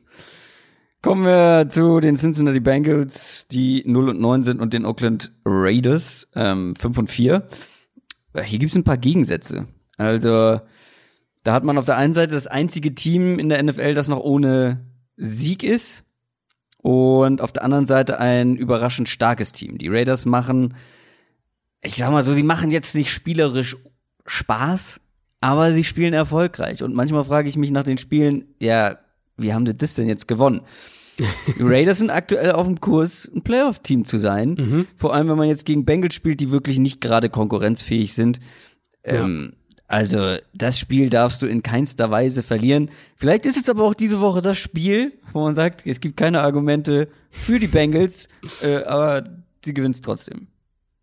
Also, wenn ich ehrlich bin, glaube ich, dass die Bengals dieses Jahr kein Spiel gewinnen. Das ist mein, ist mein, äh, Da rufe ich mir doch gleich nochmal den Schedule auf von den Bengals. Prognose. Also, sie haben noch eins auf jeden Fall gegen Miami, äh, wo mal sehr und, so. und äh, noch, noch ein, zwei andere, aber ich, ich glaube, für mich ist das wirklich das schlechteste Team in der Liga aktuell. Bei AJ Green klingt jetzt mehr und mehr so, als würden wir den doch nicht mehr sehen dieses Jahr. Der sollte ja eigentlich spielen, hatten wir ja auch thematisiert. Und dann hat er halt nach dem Training am Freitag oder Donnerstag, glaube ich, gesagt, dass halt seine Verletzung ihm doch wieder Probleme macht, dass er jetzt erstmal um sich selbst sich kümmern muss und auch nicht spielt, wenn er nicht bei 100 Prozent ist und so weiter, was natürlich auch äh, sein gutes Recht ist, keine Frage. Und wir reden ja auch von einem Spieler, der, der dann vielleicht Free Agent wird, also dementsprechend auch es gesund aus der Saison rausschaffen will. Was aber ultimativ logischerweise auch daraus, darauf hinauslaufen könnte, dass der dann nicht in Woche 14 für ein 0 und 12 Bengals-Team irgendwie nochmal aufläuft. Ähm, Ryan Finley äh, war im Prinzip das, was man auch so ein bisschen erwarten konnte. Die, die Bengals Offensive Line ist halt furchtbar und wir hatten das bei Andy Dalton ja auch mehrmals thematisiert, dass er den Ball sehr schnell los wird und trotzdem viel unter Druck steht. Ryan Finley den Ball ein bisschen länger gehalten, stand dann dementsprechend auch viel unter Druck gegen die Ravens. Könnte ich mir eher vorstellen, dass das nochmal so ein Spiel wird, wo wir, äh, wo, wo dieser Raiders Pass Rush besser aussieht, als er eigentlich ist, so wie es gegen die Chargers ja auch war. Was machen wir mit Herrn Finlay? Das ist jetzt äh, wie zu erwarten, was kein Gamechanger, ne? Nee, ist, also, du kannst aber auch nicht viel von ihm erwarten. Das ist halt so dieses Ding, wenn, ja. es, das, also das, was ich gerade gemeint habe, er war halt langsamer in, in manchen Aspekten, was man eben auch so erwarten musste, aber du kannst halt keinen, keinen Rookie-Quarterback in diese Situation werfen und, äh, und erwarten, du kannst fast keinen, keinen Veteran-Quarterback in diese Situation werfen und erwarten, dass da wahnsinnig viel rauskommt. Das ist einfach offensiv ist es so ein limitiertes Team mit durch diese ganzen einerseits Verletzungen, klar, aber andererseits auch ähm, ja diversen Baustellen, die die haben und und äh, die Raiders Defense, ich glaube, das wird für die Raiders Defense echt ein, ein, Spiel so ein bisschen ähnlich wie das gegen die äh, gegen die Chargers, wo sie die O-Line einigermaßen angreifen können und dann vielleicht auch zu Interceptions kommen, einfach weil der Quarterback ihnen den Ball zuwirft, so ein bisschen in die Richtung. Und dann halt die Raiders Offense, haben wir auch äh, schon mehrmals jetzt gelobt, dass ähm, das sollte eigentlich ein Spiel sein, wo wir wieder mehr mit, mit, mit Josh Jacobs, mit Darren Waller, auch mit den Titans sehen. Mhm. Ich glaube, die Raiders sind definitiv ein Wildcard-Kandidat. Für mich sind die Chiefs immer noch nach wie vor das Team, was diese Division gewinnt, aber die Raiders, die haben jetzt, glaube ich, auch nicht den übelsten Schedule für den Rest der Saison. Die werden da in diesem Wildcard-Rennen in der AFC, glaube ich, eine Rolle spielen. Bengals und Jets als nächstes. Da wird man ja. vermutlich zwei Siege mehr auf dem Konto haben. Ja, dann hast du schon sieben. Sieben Siege und äh, gehst dann ins letzte Saisondrittel. Ja, danach kommen aber noch ja, so viele Spiele, die man, wenn es blöd läuft, verlieren kann, aber ja, auch keine, außer Chiefs, keine richtigen absoluten Top-Teams mehr mhm, dabei. Mhm. Denver ist auch eins der Teams, wo die Raiders noch spielen müssen oder gegen die die Raiders noch spielen müssen. Die Broncos stehen 3 und 6 und die spielen in Minnesota gegen die Vikings, die 7 und 4 sind. Die Broncos kommen aus einer Bye Week, nachdem man mit Brandon Allen auf Quarterback gewonnen hatte gegen mhm. die Browns. Hey, ich traue dem Braten ja noch nicht, ne? Diesen Brandon Allen Braten. Nee. Ich habe schon jetzt ja. öfter gesehen, dass Quarterbacks ein gutes Debüt hatten und das dann relativ schnell wieder auf ein ja überschaubares Niveau abgesunken ja, ist. Ich möchte ja, da immer an Nick Mullins erinnern. Ja, und, und Mullins, da würde ich sogar sagen, war das Debüt noch mal ein paar Stufen besser als das von Allen. Also Allen er hat halt irgendwie, er hat halt wenig Fehler gemacht, aber das, was offensiv an Yards zustande kam, war ja auch irgendwie fast alles äh, nach dem Catch und und äh, nicht, also es war, die, sie haben es sehr gut geschafft, dass sie ihn, dass sie ihn quasi entlasten konnten, sagen wir es mal so. Ja, und er ist auch ein bisschen agiler als ein Joe Flacco. Das auf dem auf Boden. jeden das Fall. kommt hin noch, äh, kommt ja noch mit dazu. Aber jetzt hat man natürlich ein ganzes Spiel an Tape zu Brandon Allen, was es vorher einfach nicht gab. Äh, Die Vikings werden da gut vorbereitet sein und Ja. ähm, das kann natürlich dann schon ah, übel aussehen. Die Defense hat ihre, hat ihre Stärken, vor allem in der Front. Ähm, was wir vielleicht noch ansprechen müssen, ist Drew Lock hat seit gestern wieder trainiert oder trainiert seit Dienstag wieder bei den Broncos. Äh, Vielleicht, äh, wahrscheinlich nicht diese Woche, aber wenn Brandon Allen dann wirklich ein schwaches Spiel hinlegt, äh, vielleicht sehen wir den dann ja auch bald. Ja, ich, ich habe mir auch mal gerade mit dem auch im Hinterkopf den Schedule angeschaut. Die haben jetzt eben Minnesota und dann äh, Buffalo, beides auswärts und danach dann Chargers, Texans, Chiefs, Lions und Raiders. Das heißt eigentlich ein ganz guter defensiver Schedule im letzten äh, Saisonviertel in etwa, um da eben auch Drew Lock dann reinzuwerfen. Das heißt, dann, dann könnte er jetzt noch, noch zwei Wochen normal einfach so mittrainieren. Und du musst ihn aber in meinen Augen trotzdem dieses Jahr irgendwann bringen, einfach um um zu einem gewissen Grad auch herauszufinden, was du in ihm hast, weil du hast ihn ja jetzt auch im Training nicht so gesehen, wie es normal wäre, weil er halt so lange gefehlt hat.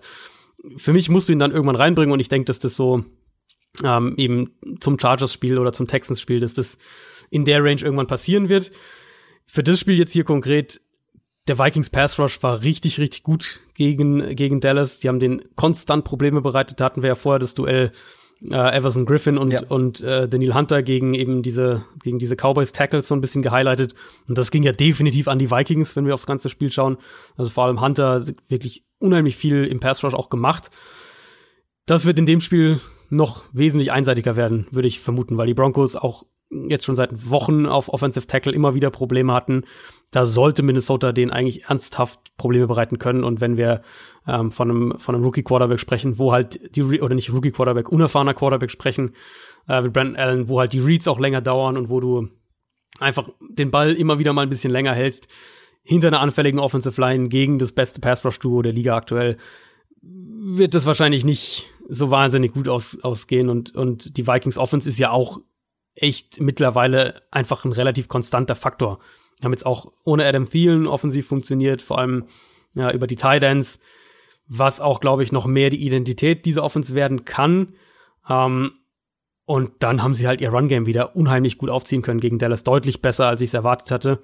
Das ist wirklich Ja, eine Offense, Dalvin die, die, ja, Delvin, also für mich muss man echt auch sagen, Delvin Cook ist, äh, du hast natürlich Christian McCaffrey dieses Jahr, aber Delvin Cook ist mit der beste reine Running Back dieses Jahr in der NFL. Ja, und fangen kann er auch. Ja, Einigermaßen. ganz klar. Klar. Ist manchmal ein bisschen zu unkonzentriert, ähm, wenn die Bälle geflogen kommen. Aber after the catch ist der natürlich auch eine, eine fiese Waffe und ah, Devin Cook, es macht mich, das, das ist wirklich schön. Das macht mich glücklich. ähm, so, das waren alle Spiele, wa? Für Mhm. Woche Nummer 11. Haben wir keins vergessen? Ähm, habe ich schon hoffe gesagt, nicht, wer ne? bei Week hat? Ja, habe ich zum Einstieg gesagt. Wir kommen jetzt natürlich noch ähm, zu der Prediction of the Week von den Kollegen von Football R. Vielleicht muss man an der Stelle noch mal erwähnen, was die eigentlich so machen. Da geht's um NFL-Nachrichten. Nicht wahr? Achso, ich dachte, ich, dachte, du, ich dachte, du hast da jetzt irgendwie so ein kurzes, äh, ein kurzes Ding, was man da findet, Kur- vorbereitet. so ein kurzes, kurze kleine Erklärung. Nein, Ja, ich wurde nur gefragt, ähm, äh, was die denn eigentlich machen, äh, weil wir sagen immer nur die Kollegen von Football R. Ähm, das ist zum einen eine Homepage, zum anderen eine, eine relativ große Facebook-Seite, wo es hauptsächlich um Football News geht, die dort veröffentlicht werden.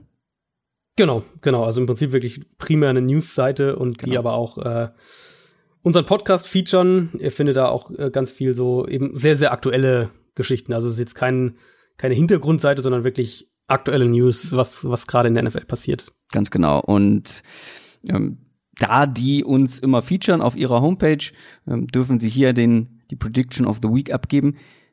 Habe ich richtig im Hinterkopf, ich habe jetzt nicht nochmal nachgehört, äh, richtig im Hinterkopf, dass ähm, da letzte Woche auf die Seahawks getippt wurde? Nee, das hast du falsch. Ah, äh, ich auf die hab's immer- 49ers. Gegen die Seahawks. Gegen die Seahawks. Ich dachte, er war gegen uns, weil wir auf die 49ers getippt haben. Ah, habe ich mal wieder, ist mal wieder. Ah, Nee, nee, er hatte letzte Woche äh, die. Er hat ein schlechtes Wilson, Russell Wilson-Spiel vorher gesagt. Das war trotzdem einigermaßen richtig, aber ähm, Ergebnis nicht. Diese Woche das Ergebnis war ist wirklich das erste Mal ein bisschen, äh, ähm, finde ich, ein überraschender, überraschenderes Ergebnis oder eins, was, was ich so nicht erwartet Eine hätte. Bold Nämlich er tippt, ja, kann man fast sagen, er tippt auf einen 10 Punkte Vorsprungsieg, 27-17, für die Falcons in Carolina. Um, mit einem dominanten Spiel nochmal der Defense mit vier Sacks für Atlanta. Nah. Recency, Recency bi äh, biased. Ähm, Ja. ich An sich, an sich, ja, hast du, hast du völlig recht. ich Das ist- glaube, das wäre jetzt dass man da zu sehr die. Eindrücken. Ich glaube, dass ähm, Ja. klar, dass wenn man mit der Entwicklung geht, wenn man an diese Entwicklung der Falcons glaubt in der Defense, ähm, ich meine, wenn man sich das auf dem Papier anguckt, was sie für eine O-Line da geschlagen haben, Mhm. ähm, dann wird's natürlich jetzt einfacher. Ähm, Mhm. Deutlich einfach. Auf, auf der anderen Seite, ich habe eben schon von dem berühmten Braten gesprochen, dem ich nicht traue, und das tue ich hier auch nicht unbedingt. Ich glaube, das war zu einer gewissen, zu einem gewissen Maße ein Outlier. Jetzt spielen sie auch auswärts. Ähm, haben sie letzte Woche auch auswärts gespielt? War auch auswärts, Ja, ich New wollte gerade sagen, es war in New Orleans. Gut, okay, nehme ich das Argument zurück. Äh, Ich glaube trotzdem, dass das nicht nochmal so dominant wird. Und ich, ich bin da eher bei den Panthers. Ja, mich juckt's irgendwie in den Fingern auf, auf die Falcons da zu tippen, weil es halt für mich immer noch irgendwie das talentiertere Team ist. Ich habe ja auch einfach so eine, äh, so eine Schwäche für die Falcons. Ich finde, die sind halt seit Jahren einfach, äh, bis auf jetzt natürlich das Super Bowl, äh, Super Bowl Teilnahmejahr, sind die halt seit Jahren irgendwie so ein bisschen schlechter weggekommen, als sie eigentlich sind. Und dieses Jahr natürlich, natürlich ist ganz extrem. Ja. Ähm, wenn sie einigermaßen an diese Pass Rush Vorstellung anknüpfen können, dann könnte ich mir echt vorstellen, dass sie das sogar gewinnen. Aber Mhm. Du das musst- halt Ja klar, du kannst versuchen, das Spiel in die Hände von Kyle Allen zu legen und dann hoffen, Genau, dass er ja. wieder einen seiner eher schlechteren Spiele hat. Auf der anderen Genau. Seite musst du es schaffen, Christian McCaffrey konsequent irgendwie in Schach zu halten, äh, in allen Belangen. Ähm, und auf der anderen Seite, du musst erstmal den Ball werfen, selber können. Ne? Das ist auch so ein. das ist so auch noch ein Thema, Ding. Also, vor allem mit der O-Line. mhm. Ähm, dazu äh, hast du äh, mit äh, Sanu natürlich einen wichtigen Spieler weniger. Du hast im Backfield, äh, Devonta Freeman ist verletzt, Ito Fällt Smith aus, ist ja. verletzt, Brian Hill wird da spielen. Ja, der hat ganz gut aus, überraschend gut ausgesehen gegen die Saints. Mhm. Ähm, gegen Carolina kann man laufen. Sehr ja, gut. inzwischen ist es echt eine der, ich glaube sogar nach, nach Football Outsiders die schlechteste Ja. Run-Defense Ja, der Liga. ja, ja. Ähm, also es könnte ein enges Spiel werden. Ich bleibe aber bei den Panthers. Mhm. Mhm. Muss ich mich jetzt entscheiden? Dann, Ja, du musst dich äh, jetzt dann, entscheiden. dann, dann äh, Komm, sei ich mutig. Ja, Tippe ich gut. auf die Falcons. Sehr gut. Kontroverse, das ist auch gut für einen Podcast. So. Ähm, so, Haken dran. Ich äh, Yes. mache jetzt eine Sch äh, Flasche Shampoos auf. Ähm, Das solltest du dir absolut gönnen, ja. Oder ähm, gut, machen wir Feierabend. Äh, Das waren die, war die Preview auf Woche Nummer. Ich habe nur überlegt, wollte ich noch irgendwas sagen? Ich dachte, du hast jetzt hier gerade, du hast gerade auf deinen Tisch geschaut und gesehen, was da so alles noch an anderen Sachen rumsteht und Ah, äh, an, an hast überlegt, was davon du aufzählen könntest, ohne Zeit dass für, ein- es wird Podcast Zeit für den nächsten Espresso, würde ich sagen. mit Schüsschen. Ja, oh, da kannst du aber von ausgehen. Doch. Gut, äh, Preview auf Woche Nummer 11. Wir hören uns spätestens nächste Woche wieder. Ähm, ansonsten nochmal der Hinweis, folgt uns auf allen möglichen Kanälen, vor allem bei YouTube, falls es am Wochenende einen kleinen Pre-Game-Livestream geben sollte. Mhm. Dann seid ihr da auf dem Laufenden. Schauen wir mal, ist noch nicht ganz klar. Ähm, und dann wünsche ich euch ein schönes Wochenende, viel Spaß bei den Spielen und viel Spaß schon heute bei einem spannenden Spiel ähm, in Sachen Thursday Night Game. So, macht's gut, bis dann, tschüss. Ciao, ciao.